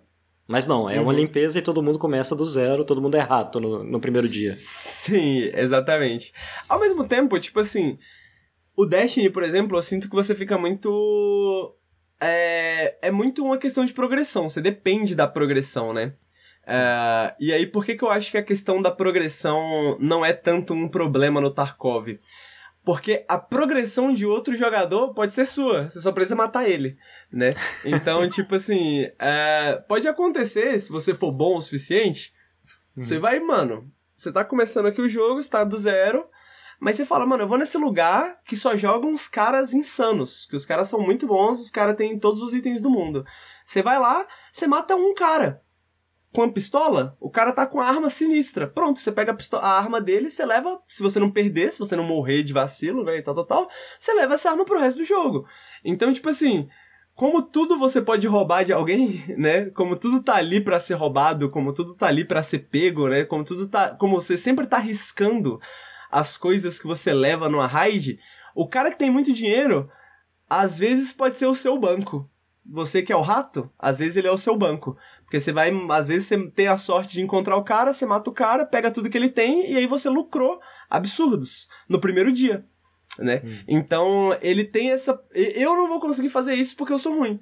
Né? Aí eu preciso jogar que nem um ratinho, devagarzinho e tal, tal, tal. Agora, num jogo como Destiny, eu sinto que essa progressão tá mais atrelada literalmente às suas horas de jogo, né? No Escape from Sim. Tarkov também, mas menos, sabe? Ele tem esses riscos maiores. Você pode ser o cara mais. Tá, você pode estar level 70. Se tu vacilar, levar bala, você vai morrer. Né? E aí não precisa de muitas balas pra você morrer também, não. Sacou? Tipo, às vezes o cara acertou sua cara ali num, num, num reflexo e já era. Sabe? Pode acontecer. Uma granada caiu no seu pé e já era. Pode acontecer. Então, por mais preparado, por melhor que você seja, tudo pode dar merda a qualquer instante. Você pode perder tudo que você tem. Né? Então isso deixa o jogo emocionante, né? Isso deixa o jogo emocionante que, pô, às vezes você é um fodido, mas você pode tentar enfrentar um jogador mais forte, vencer e conseguir aquele progresso, de certa forma, de um jeito secundário, sabe? Ah, perfeito. Eu fiquei com a sensação também que tem muito de Rainbow Six, mas eu não sei se eu tô delirando. É porque eu tô vendo no retorno Eu tô vendo aqui e aqui quando eu olho pra cá eu retorno. Aí eu não tô acompanhando tudo com medo de fazer um sanduíche ishi, ishi, por causa do meu delay, sabe? Não, é, o, o Rainbow Six é. Eu, eu, diria que ele tem um pouco assim, né? O Rainbow Six, se a gente pensar que o Rainbow Six é, digamos, o Forza Horizon dos simuladores de jogos de hum. tiro, né? E de táticas de jogo de tiro. O que, que eu quero dizer com isso? Ele é um jogo que tenta tornar essas ideias mais acessíveis, né? Mais uhum. arcade, né? Voltada. É, é... Então eu acho que eu acho que sim, né? Ele tem uma pegada de Rainbow Six, né? Uh, o que eu acho que é único dele é a estrutura mesmo, né? Você não tem nem essas missões pré-definidas necessariamente, né? Você não tem é, esse, esse design de level pré-definido, né? Do comportamento dos personagens, como que vai acontecer, quem que você vai encontrar e tal, tal, tal. Tudo isso vem meio de maneira emergente né? Tudo isso é meio que se desenvolve de maneira emergente durante a partida, né? O que que tá acontecendo? Alguém passou aqui, depende do lugar onde você spawnou, né? É, e daquela questão que a gente falou de conhecimento de mapa, para você saber, pô, eu tô perto de tal lugar. Se eu for para tal lugar, eu vou chegar lá primeiro. Eu posso conseguir uma posição legal lá e ficar esperando outros, outros trouxa que vão vir depois, né? Então, ele tem esse aspecto de tática, né? De, pô, você tem que pensar nessas táticas, de como que você vai abordar a situação, a mas, diferente, né, de Rainbow Six e acho qualquer outro jogo de tiro assim, uh, o próprio Rainbow Six Siege, né, que é um 5x5, a qualquer momento, você fala assim, deu merda, se der, você pode tentar fugir. E se você fugir, você fugiu, né? Então você tem essa liberdade também de querer fugir. Num 5x5, né, no Rainbow Six Siege ou no, num Counter-Strike da vida, o jogo acaba quando todo, todo, todo mundo morre, o objetivo, o objetivo é completo, né? Ou, uh, então, ele sempre tem esse fim definido, né? Isso faz também com que muita coisa do comportamento das outras pessoas seja inferida. Quando você joga um Counter-Strike da vida, um Rainbow Six, tipo assim, ok, o cara vai fazer isso porque é isso que você faz no Rainbow Six, é isso que você faz no Counter-Strike. Você tem que completar o objetivo. Você tem um tempo rolando, o tempo vai acabar né? Então a pessoa tem que fazer isso muitas vezes, né? Igual no jogo de xadrez, né? Tem algumas alguns movimentos que são de certa forma obrigatórios, né? É... Enquanto no Tarkov, justamente porque ele tem essa amplitude, né? Você nunca sabe o que, a outra pessoa quer fazer.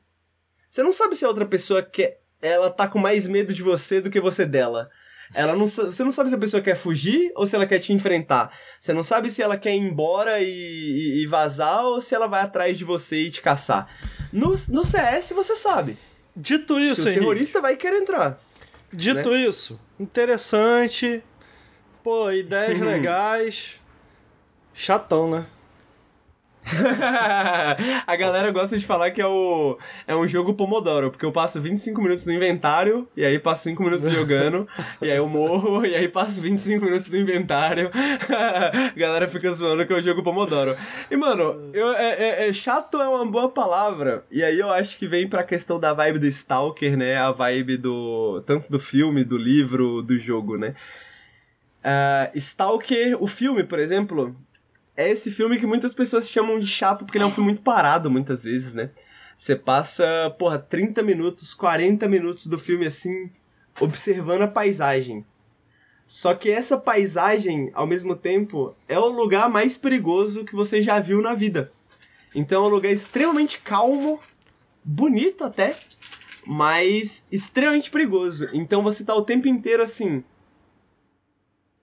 é, é, é, é, é, quase relaxante de uma certa forma, sabe? Você tá, tipo, tenso o tempo inteiro, mas ao mesmo tempo você tá sozinho.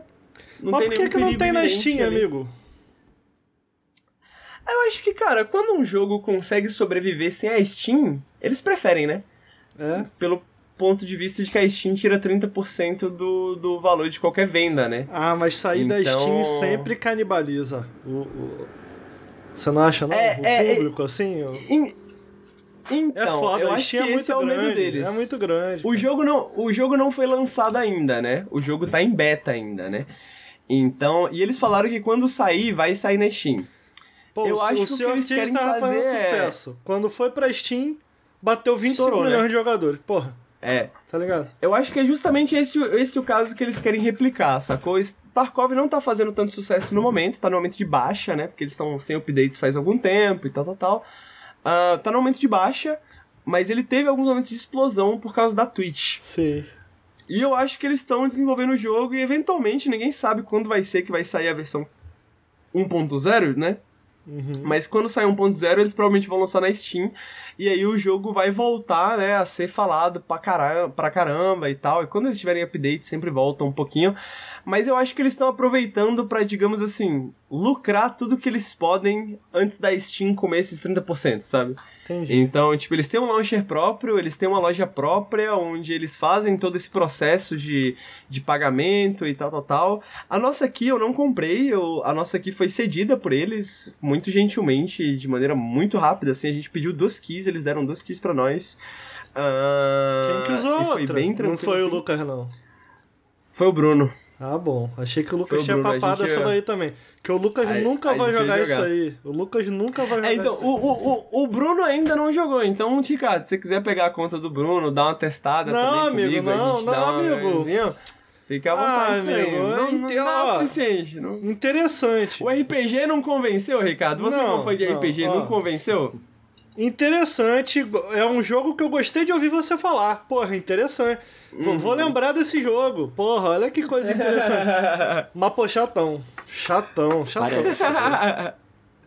Saiu a versão 1.0. Ele vai viver mais de alguns anos aí? Você acha que vai Cara, manter? Ele tá vivo basicamente desde 2017, né? Com a comunidade relativamente pequena, mas ao mesmo tempo muito dedicada, né? Então, eu acho que ele vai sobreviver por muito tempo ainda. Ele já é um jogo muito bem diferente do que ele, do que ele era quando ele foi lançado, né? Ah, e eu acho que a questão de ele ser, ser, ju ser, ser chato, né? Eu acho que é extremamente justo. Mas eu acho que é nesses termos, né? Ele é chato no sentido de que ele é extremamente lento. E eu acho que ele é lento a um ponto de que ele é tão lento que se torna ousadia, sacou? Ele é ousado do quanto ele é chato, sacou? ele, ele, tipo, ele, mano, é esse jogo que ele é extremamente frustrante, ele é extremamente chato, ele faz todas essas decisões de design que deveriam ser antitéticas à diversão, sabe? Tipo assim, sabe, tudo que você escutou de videogame, que faz de um bom videogame a sua vida inteira, Tarkov faz o contrário, né? E, é- é- e esses simuladores, de maneira geral, né? De certa forma, todos eles fazem o contrário, né? Pô, você tem que carregar cada carregador individualmente, cara. Você tem que, tipo, sacou? Colocar vários bagulhos individualmente. Cada item que você pega no mundo ocupa um espacinho. Eu gosto dessa você fica tua descrição, mano. Tetris. Eu acho essa tua Insano, descrição sabe? interessante, é. Porque a- a- de um lado a gente tem isso e a gente tem um jogo que eu acabei de definir como chato, mas que cria. Porra, mas, mas que é interessante, sabe? Eu respeito isso, do tipo. Ele cria. Ele, ele é capaz de criar situações. Eu não me lembro, não consigo me lembrar. Eu citei o, o, o Flight Sim, os jogos de espaço que eu gosto tanto. Eu não consigo me lembrar de um jogo de FPS que é capaz de gerar essas situações. E, Exatamente. E, e aí, do outro lado, a gente tem. Eu não tô querendo fazer nenhuma conexão aqui, mas é impossível. A gente tá falando do Metroid. A gente tem um Fair Cry, entendeu? Que faz exatamente tudo para que seja o jogo mais rápido, dinâmico e tem como estrutura ser divertido. Isso. isso.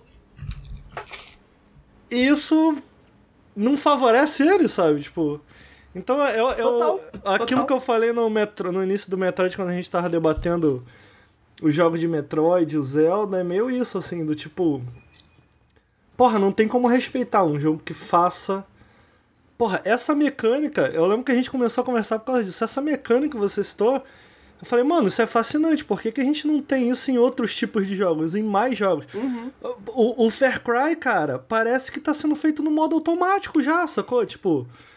Porque se tu para pra pensar, uma das coisas que tá no Fair Cry é a, a capacidade de criar histórias, né? Essas narrativas emergentes. E essa, a mecânica que eu tô querendo dizer do Tarkov é essa de reload. Que eu lembro que eu perguntei pro, pro Henrique assim, Henrique, o que, que você acha de apertar R e na hora que você for dar reload na, na arma, você perder as balas que estão no cartucho. E ele falou, pô, cara, o Tarkov tem uma mecânica dessa. Eu falei, ah, é? Ele falou, mano, não só tu perde a bala que tá no cartucho, se tu. Tipo assim, sabe quando tu tem duas balas no cartucho da reload? E o jogo só segue, segue a vida na maioria dos jogos? Uhum. No Hell, Hell. Como é que é o nome daquele jogo da Sony? Hell. Hell. Hell. Puta, esqueci, mano. Aquele de quatro pessoas que é vir de cima. Helldivers. Ah, é, Helldivers. Hell- Helldivers. Helldivers. No Helldivers, quando tu dá reload, você perde as balas que estão no cartucho. Então, tipo, tu tem quatro balas no cartucho. Deu reload, perdeu quatro balas. Entendeu? E aí ele me falou, mano, no Tarkov, não só tu perde a bala, como tu tem a opção de jogar aquele cartucho no chão e depois pegar o cartucho pra pegar as balas dali. Tipo, então tu aperta R e R de novo, joga fora o cartucho, coloca outro cartucho. Eu falei, caralho, que ideia interessante, cara, sabe?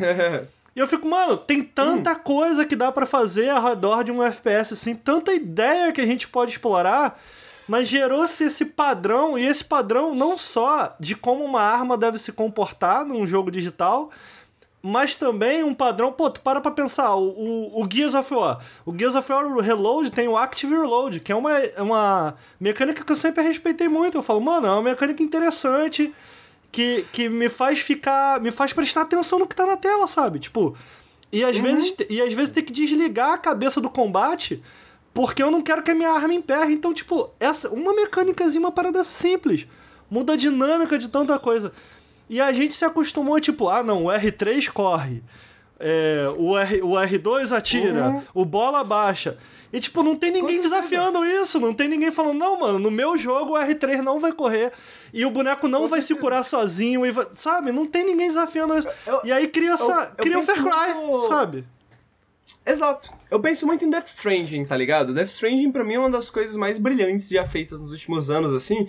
Também pela popularidade que ele teve, né? Mas por causa dessas ideias de que, mano, se movimentar de ponto A a ponto B é algo que em qualquer videogame a gente leva como básico. Mas se movimentar de ponto A a ponto B no Death Stranding é algo extremamente complexo. Né? É algo que tem várias mecânicas, tem vários sistemas que interagem para que você consiga se movimentar do ponto A ao ponto B. E eu acho que é justamente essa questão que você falou do Far Cry. Um, é, Far Cry 2, eu acho que é o jogo que mais parece com o Stalker, eles são até da mesma época, né? E Far Cry 2 foi o Far Cry mais ousado. Né? Ele foi extremamente ousado e por conta disso, muitas vezes ele foi criticado. Porque ele é um jogo extremamente frustrante. Né? Ele é um jogo que verdade. tem essas mecânicazinhas chatas, né? Ele tem várias coisas que são chatas nele. Mas é aí que entra a questão, né? Eu sinto que o Far Cry daí pra frente, quando a gente pega a ideia de diversão, a gente simplificou, né? Pra usar uma, uma palavra que o Carlos trouxe mais cedo pra Metroid, a gente pasteurizou a ideia de, de diversão, né? De tipo assim, É a diversão é aquilo que é acessível, aquilo que é simples, aquilo que é fácil de ser entendível, é aquilo que é imediato, aquilo que é óbvio, né? E aí você tem essas repetições dessas mecânicas e tal, tal, tal, ad nauseum, né? Que é, mano, a mesma coisa, a mesma coisa, sempre a mesma coisa e tal, tal, tal. E eu sinto que jogos como Tarkov, que adicionam essa camada de fricção, né? A essas Fricção é ações que são básicas, né? Coisas são básicas. Recarregar é algo extremamente complexo no Tarkov, porque vocês, mano, será que você tem bala? Será que você não tá recarregando porque você é bobo, tá ligado? Se Como é que é o nome daquele jogo, ali, cara? Vai ser estranho. Que eu Tá lembro que ligado? tu até jogou em live, que é um jogo meio que. Eles. Ele, tipo. Todo o trâmite de como atirar, recarregar uma arma e tal, ele é bem Hum. realista, assim. Como é que é o nome desse O jogo? Receiver, Receiver. ele tá na sua conta, inclusive. Porra, o sua receiver eu conta, acho inclusive. interessante que, tipo, pra tu ver quantas balas tu tem, tu tem que fisicamente pegar o cartucho e olhar. Isso aí eu acho Uhum. Exatamente, tão o receiver legal, é cara, sabe? O- Eu acho que quando a Eu gente acho automatiza. periscópio dele. É. Eu acho que quando a gente automatiza o processo, eu- o que eu quero dizer, chamar, tô chamando aqui de automatizar, é tipo, quando a gente cria um padrão, né? É que- Porque eu, acho que o, padrão serve, tipo, é- esse molde de como armas funcionam, ou, qualquer tipo de mecânica funciona, que cria-se um padrão, ele pode funcionar pra muita coisa, mas eu fico, puta, a gente perde tanto o que tá no meio, sabe? Entre Uhum. entre entre como, como isso funciona ou pode funcionar, o que você pode criar para Eu não tô falando aqui só de arma, eu tô falando, sei lá, de escalada. Eu sempre cito o exemplo da escalada e a galera. Exato. A galera discorda muito de mim, mas eu me lembro com muito carinho o Tomb Raider. O, o lá de PS1, irmão. Que tipo, o 3D era tão rústico de quando você chegava numa área, você olhava para aquilo, não era como hoje, que pa padronizou-se, tipo, tu consegue saber onde tu tem que ir, porque onde tu tem que ir tá meio que marcadinho, ou tá mais destacado. E, e no, no, no, Tomb Raider 1, eu lembro quando eu era moleque, a sensação de você chegar no lugar e falar, caralho, o que que eu vou fazer aqui? E tu começava a testar, tu começava a pular de um lado pro outro e tal. Tu tinha que contar passo. Então, tipo, porra, vou dar dois passos para trás aqui para ter espaço para eu correr, para na hora que eu correr eu pular daqui da pontinha do uhum. cenário. Porra, eu entendo que parte de modernizar é deixar isso mais acessível, mas eu acho que perde-se muito, mas, e é isso mas... que eu tô chamando do, do, do, elemento que tá no meio, sabe? Entre a modernização e a coisa.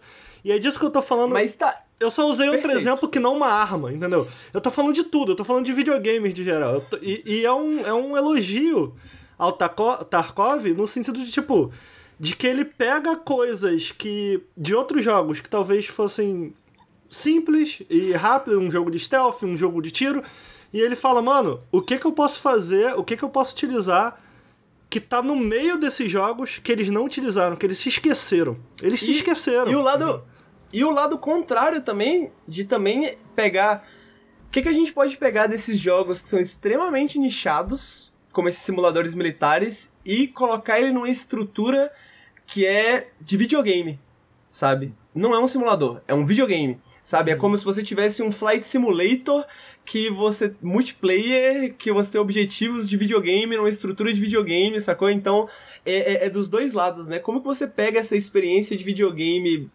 e transforma ela numa coisa complexa, né, profunda, e ao mesmo tempo como você pega essas mecânicas profundas e transforma ela num videogame, né, numa estrutura que é interessante de você tá ali voltando sempre e tal, tal, tal, mesmo que você não tenha um interesse em armas, né, e interesse em militarismo e etc e tal, que talvez você, né, o arma pede um pouco mais, assim, o arma uhum. 3, por exemplo, pede um pouco mais às vezes, assim, né, requer um comprometimento um pouco maior. E é isso, o que você falou para mim, a gente já falou da história dos FPS um pouco aqui, mas só para complementar, o... a gente falou dos anos 2000, né, os anos 2000 eu sinto que é esse momento difícil de, de... que a gente tem esse, essa essa troca, né? E eu sinto que o próprio Dark Souls, que o Ricardo gosta tanto, ele é meio que uma resposta a isso, né? Ele é, é uma verdade. resposta, de novo, a, a, a, pensar, pô, vamos colocar elementos de frustração, vamos colocar é elementos verdade. que sejam chatos, que é sejam verdade. irritantes num jogo, saca? Porque isso também faz parte de um videogame. É verdade. Isso também faz parte de criar uma experiência interessante dentro de um videogame. Não é, não é só sobre dopamina Tá ligado? Não é só sobre a dopamina de explodir coisas e apertar botões e coisas legais acontecerem. Tem muitos jogos modernos, assim, e aí a gente vai falar de Far Cry daqui a pouco, que eu sinto que todas as coisas meio que já estão feitas para você. Às vezes você só precisa chegar lá e apertar um botão para você ver essa coisa acontecendo, mas parece é que essas coisas já existem, né? E você sente eu acho que a, agência, assim. A né? palavra que você usou é essa, né? A fricção. Você perde a fricção. Você perde. O que eu, o que eu entendo como fricção é, é esse, essa conexão entre você e o mundo digital ali que tu tá interagindo, sabe? Uhum. Você torna Exatamente, ele, de alguma é, forma você é, aproxima ele quando você tem esse nível de fricção, sabe? É. E se a gente voltar lá na raiz também dos jogos, né, nos arcades e tudo mais, frustração era a palavra primordial. Exatamente. No console doméstico que muda um pouco essa dinâmica. E acho que ficou bem claro, não é um jogo que eu jogaria, não, não tenho mais o tempo nem a disposição para aprender mecânicas assim. Mas quando o Ricardo falou de Gears of War, do Active Reload, é uhum. é muito legal porque é, é, é, um risco e recompensa muito bom.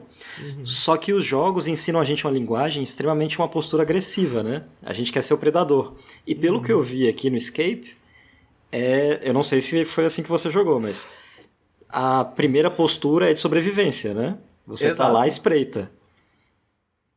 E eu acho muito legal como é que acontece essa subversão, porque, pelo menos fazendo um paralelo, assistindo um filme, tenta assistir um filme dos anos 30 e um de hoje, como é que quebra, né? E o que, que a gente consegue aprender para reintroduzir Exato. hoje na linguagem. Uhum. Exato. E, e jogos assim que, jogam... que, são diferentes da base podem trazer coisas. Exato. E tem pessoas que jogam Tarkov para trocar tiro e pra ir pra cima e matar todo mundo e tal, tal, tal. E tudo bem. O jogo tá lá Dá pra certo? isso também, né? É, é, é, dá pra. Dá, dá, funciona. Funciona. Se você é bom, funciona, né? Se o cara é bom, funciona. Ah, mas é o que você falou, ele é primariamente um jogo sobre a sobrevivência, né? Ele, ele, ele puxa isso, né? E, e eu sinto que essa tensão é muito mais interessante do que a tensão de será que eu vou conseguir enfrentar o jogador? Será que eu vou conseguir matar aquele cara lá? Porque no Tarkov, isso é só a primeira parte do processo. Você vencer um duelo ali, um cara pegou de surpresa e tal, tal, tal, e você matar o cara, é só a primeira parte do processo. Depois você ainda tem que escapar, né? Você tem toda essa tensão que continua, e ela só cresce. Quanto mais duelos você vence, mais itens legais você tem, mais essa tensão cresce. Né, mais você, putz, agora sim eu preciso escapar, né? Mais, mais ainda, agora eu preciso escapar. E aí eu queria terminar com a frase do Bennett Foddy, que é do, a, do Getting Over It. Getting Over, é, Getting Over It, né? Que é aquele jogo do caldeirão que você tá pulando lá. Que é um jogo extremamente sobre frustração. E o jogo fala sobre frustração, né? O tema do jogo é frustração e tal, tal, tal. É, e ele tem um texto sobre frustração que ele tem uma frase muito boa. Que é um jogo que não tem frustração não é um jogo, ele é um software. Né? Porque um jogo que obedece tudo que você quer fazer, que te dá tudo que você quer, ele é um software. Né? Ele tá ali pra te o, o software tá ali para ser utilizável, né? Para ser facilmente, para ser acessível e tal, tal, tal. E a fricção é isso que o Ricardo falou, né, mano? A fricção é essa conexão com o mundo, porque você só sente essa conexão com o mundo, você só sente que esse mundo é vivo, né? Quando a gente geralmente fala, porra, aquele mundo parece vivo, Imersivo. aquele lugar parece imersivo, verdadeiro. O que, que a gente quer dizer com isso, no fim das contas? A gente quer dizer que o mundo responde né? Que a gente tá num diálogo, né? Que o mundo ele não tá ali para obedecer você. Ele tá ali para te responder. Ele, ele te empurra, você empurra de um lado, o mundo empurra do outro, né? Aquele, o jogo empurra de um outro. Isso que cria fricção, né? Você quer fazer algo e o jogo não deixa. O jogo fala, você quer mesmo fazer algo? Você quer mesmo fazer isso? Olha, não é tão simples assim, você tem que fazer isso aqui, tal, tal, tal. Então o jogo fica te empurrando o tempo inteiro e dificultando, de certa forma, coisas que deveriam ser simples, como recarregar uma arma, né? Deveriam ser simples convencionalmente falando, né? Algo que deveria ser simples como, como carregar uma arma, o jogo tem várias perguntas para te fazer. Mas como você quer carregar uma arma, né? Para dar um exemplo técnico, o Tarkov tem, sei lá, dezenas de animações para diferentes estados que a arma pode estar, enquanto a maioria dos jogos tem quatro, cinco animações, né? Porque a arma ela tá vazia, ela tá cheia, ela tá de um jeito, ela tá de outro, né? No Tarkov ela tem dezenas de formas que ela pode estar, justamente porque o jogo tá constantemente te fazendo perguntas, tá constantemente te empurrando ali. Opa, é isso mesmo que você quer fazer? Você tem essas outras possibilidades. É isso ou aquilo? Isso não é tão simples, isso é mais simples, tal, tal, tal. Então é sempre uma conversa, né? É, é, é aí que a frustração entra, né? É aí que a fricção entra para valorizar mais ainda essa experiência do Tarkov, né? Posso só fazer E- uma edição final? Tá, Não, você quer Por terminar? favor, Termina. palavras. Não, é, é, eu, é, eu, eu terminei, mas eu ia abrir justamente para vocês darem suas considerações finais, perguntas finais e tal. Não, eu só ia fazer uma pequena contribuição aqui, que quando a gente fala sobre isso, eu acho que muitas vezes a conversa cai pro lado de, ah, mas isso, isso que vocês estão falando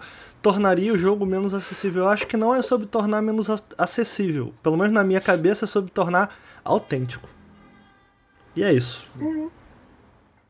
É, e até como videogame, né? Até, até do ponto de vista de, tipo, um videogame autêntico, né? Que não é um, não é um filme. Não é um. Não é uma história interativa, né? É um videogame, né? É um videogame que Sim. tem certas sensações que só são possibilitadas, né? Essa tensão, assim, porra. Porque você recarregar errado, né, numa hora de tensão, num momento chave ali, é um. é algo que pode se tornar, naquela história emergente ali, pode se tornar algo é, seminal, né? Pode ser algo que muda completamente o, a, a definição daquele duelo, né? A definição daquela situação ali, tal, tal, tal. Então, é isso, é isso, com certeza. E, Carlos, tem alguma coisa mais que você queira falar sobre Escape from Tarkov? Não, na verdade, assim, eu apreciei a, a apresentação como um todo porque é o tipo de jogo que eu não domino. E é extremamente pertinente tudo que já foi falado, assim, como né, o mais mainstream pode se beneficiar do nicho e também como o nicho importa coisas, às vezes, da realidade. A única coisa que eu pensei foi, como não tem nenhum representante eletrônico, talvez a coisa mais acessível para nós, meros mortais e civis, fosse pelo menos uma partida de paintball ou um treinamento desses como de tiro de guerra, né? Que você tem aquela disputa Airsoft. É. de, de airsoft, nossa, viajei. De airsoft. Porque Porque o assim, paintball também é porque o Airsoft é que a gente sempre tá falando de Airsoft aqui na live. É uma meme o paintball é interna. mais leve, né? Assim, mas seria mais próximo do airsoft ou algum desses treinamentos. Ou seja, sai do campo eletrônico. Eu não consigo imaginar nada que demandasse tanto tempo, tanta paciência, tanto aprendizado e essa sensação de você recuar em vez de tomar a postura e partir pra cima nos jogos. Pelo menos eu não lembro de nada agora. Sim, exatamente. Eu sinto que é, é- é- ele explora essas outras coisas que, tipo assim. E aí eu, eu queria até trazer em outro episódio, né, o Tavos, pra gente falar de jogos de guerra, eventualmente num periscópio. E é isso, né? É, é uma, é uma parte problemática, né, de. Sempre que a gente tá falando de jogos de tiro, né? Porque. Porra, é, o, o Igor PDM, né, que eu tinha comentado mais cedo anedota sobre ele. Ele falou, cara, hoje em dia, por causa do Tarkov, eu entendo pra caralho de arma, tá ligado? Eu vejo a arma no filme e falo, ah, essa arma aí é arma tal, ela tá com tais extensões, tal, tal, tal, tal, tal, tal. E é isso, né? Não é sobre necessariamente gostar de armas, assim como no Death Stranding não é necessariamente sobre gostar de fazer entregas, né? É, é sobre gostar de como... é de gostar de algumas sensações que essa interação do corpo e controle proporcionam, né? Então, no caso do Death Stranding, é como o controle pode ser esse substituto para essa sensação de equilíbrio, né? De como você tá avançando e dando passos e tal, tal, tal. No caso do Tarkov, é do quão preciso você consegue ser, né? No final das contas, do quão preciso você consegue ser para clicar num ponto né, lá da sua tela, num ponto mini da sua tela o mais rápido possível e tal, tal, tal, né? Eu sinto que pra mim acaba sendo mais sobre esses prazeres, mas é, realmente tem toda essa questão tática aí de guerra que tem muita gente que se aproxima do Tarkov nesse sentido também, né? De tipo, você vê muitos vídeos no YouTube de, putz, eu é, o próprio Pestily, que é um dos maiores streamers de Tarkov, ele é um ex-fuzileiro, né? É, pelo exército da Austrália e tudo mais. Então, ele é de fato um jogo que atrai esse tipo de público muitas vezes, né? Mas eu, eu sinto que ele também existe como um videogame, assim como Death Stranding, né? Ele tem essa, essa distanciação assim, dessas táticas de guerra reais, né, ideias reais de guerra e tal, tal, tal, diferente de outros simuladores militares, sabe? Ele tem essa coisa meio sci-fi, eh, eh, não é sci-fi, mas essa coisa meio de ah, futuros alternativos, né, que a galera gosta de falar, né, de, de futuro, de... eh, que não chega a ser sci-fi, mas é meio que sci-fi quase, né? Mas tá aí, Escape from Tarkov. Escape from Tarkov é um jogo que eu estou extremamente viciado ultimamente. Eu tava guardando ele. Eu provavelmente vou trazer ele daqui a alguns meses também, quando eu tiver um pouco mais experienciado no jogo. Mas agora a gente vai falar de outro jogo de tiro que a gente comentou um pouquinho, né, pelas beiradas aqui em relação ao Tarkov, que é o Far Cry 6, que o Ricardo jogou. É, e você jogou mais tempo fora de live do que em live, eu acho, não foi, Ricardo? Ou eu tô enganado? Isso, amigo, eu tenho uma informação e um pedido. Manda. A informação é que eu joguei 20 horas de Far Cry 6 e eu não tenho nada pra falar de Far Cry 6. O que em Poxa, si, Eu esperei Pode até agora pra te escutar falar de Far Cry. O que em si pode ser interessante, porque eu fiquei, mano, por que, que eu não tenho nada pra falar desse jogo? E o pedido é Vamos falar de Far Cry 6 no próximo periscópio? Que aí eu jogo mais, Bora. eu avanço mais, eu eu vou digerir melhor Far Cry e aí a gente conversa melhor sobre ele. Pode ser? Bora, ju- justíssimo. Então eu vou fazer. Vou, vou complementar então. E eu vou também vou jogar o Far Cry 6 um pouquinho até lá. E Boa. aí a gente conversa e traz opiniões sobre o Far Cry 6. sobre o Far Cry... Não, porque olha só, longo, só né? O pra explicar. Eu ia longo, né? falar sobre Far Cry, eu acho que é- no- eu não ia participar desse periscópio. O Henrique me chamou e eu falei, cara, eu acho que. eu- ele me perguntou, ele falou, ô, quer trazer o Far Cry? Eu falei, mano, eu não tenho nada pra falar desse jogo, não. Aí ele, falou, aí ele riu e falou: Ah, não, tá, vou procurar outra pessoa, vou ver aqui. Mas aí o- os meninos lá do Nato estão todos muito ocupados. Eu falei: Não, então tá bom, eu boto Far Cry aí que eu vou falar. Mas, ou, eu achei que o papo o papo todo, tanto sobre, com o Metroid sobre Escape from Tarkov, foram tão legais. Foram longos. De, tipo, eu, sinceramente, foi um dos. Esse aqui foi um dos eu participei que eu achei mais legais. Que Ah, eu que acho, legal. cara. é, eu achei tão legal que eu falei, cara, vamos falar sobre Far Cry no próximo, que já, já ficou bom o programa, entendeu? Então, eu achei, não sei, é por isso que é um pedido, não é uma. Não. Eu, eu que acho eu quase mandei justíssimo. essa, né? Que eu não digeri ainda o Dread. Pra mim tá recente. Eu falei com ele antes, cara, eu não sei se eu tenho capacidade pra falar a respeito do jogo ainda. Aham. Não, mas tá aí, então. Eu, acho justo porque a gente, a gente teve um podcast bem longo já também, né? E, mas já, já fica o convite, Carlos, quando você tiver mais coisas pra falar sobre o Dread ou até o próprio Skyward Sword, que a gente ficou na vontade de entrar, né? Eu senti que a intro ficou ali na vontade de entrar no Skyward Sword, tal, tal, tal, da gente trazer mais opiniões. Então já fica o convite pra você voltar aqui no Periscópio depois, quando tiver saindo o vídeo do Skyward Sword, pra a gente trocar essa ideia sobre o Skyward Sword também. Pô, perfeito. Muito obrigado pelo convite, né? Pelo AB por ter nos apresentado. É, Eu peço desculpas por ter me alongado no tema Metroid. Não, foi Mas muito qualquer bom, coisa que cara. também, não, eu Nintendo. também falei pra caralho. Qualquer coisa que for Nintendo assim, eu venho até mais preparado e a gente conversa de novo. Sim. Pô, Mas, perfeito, obriga- foi um prazer, foi um prazer. Foi, legal. foi muito maneiro mesmo a conversa, Foi, foi, muito, legal. maneiro. Eu acho que foi uma é, conversa de contrastes ali, né, no, no, no Metroid. Tipo, quando eu gostava, ele não gostava, quando ele gostava, eu não gostava. E aí gerou uma conversa interessante. Eu achei muito legal. Achei muito legal. O mais É, legal é que a gente gosta da mesma coisa e por motivos diferentes, que foi Sim. o lance do Spirit Fair também, quando você tava indo buscar o lanche. é verdade, teve uns comentários sobre Speed Fair, a gente entrou no Other M também, na intro, né? Falamos sobre bastante coisa. Mas tá aí, eu também gostei muito do podcast, foi, foi excelente pra mim, foi muito gostoso. É, queria agradecer o Ricardo por ter vindo e queria agradecer também o Carlos por ter acertado, aceitado o convite, mesmo aí na Espanha, sendo agora o quê? Umas três da manhã? Quatro. Por aí, Quatro e dez. 4, 4 e 10. É. E queria pedir, Carlos, uma última vez pra você falar pro pessoal onde que o pessoal pode encontrar o seu trabalho, onde que o pessoal pode te encontrar nas redes. Bom, redes no Twitter, né? Como eu falei antes, Carlos Maestre. O canal do YouTube é o Despausa, que vai devagarzinho, produtor solo, mas vai saindo aos poucos com muito carinho. E textos de análises e às vezes um artigo ou outro no pizzafria.com.br. E eu gosto muito de fazer parte da equipe porque é pequenininha, né? É assim. E dá pra bater um papo, todo mundo joga até o final e é muito descontraído. Assim como foi o podcast hoje. Pô, tá aí, pizza fria, inclusive que eu já gosto muito porque quando eu tava fazendo assessoria do jogo do vírgula, eu mandei pro pessoal do Pizza Fria, eles publicaram sobre o jogo do vírgula, eu fiquei, porra, obrigado. Ah, já Tem fiquei um Álvaro, agradecidão. que é historiador, ele adora discutir assim como você discute os temas. Ah, que maneiro, que maneiro. Já quero conhecer melhor o pessoal, é o, resto da equipe também do Pizza Fria. Porra, Carlos, muito obrigado mesmo. Foi uma conversa excelente. eu que agradeço. Muito obrigado por ter participado.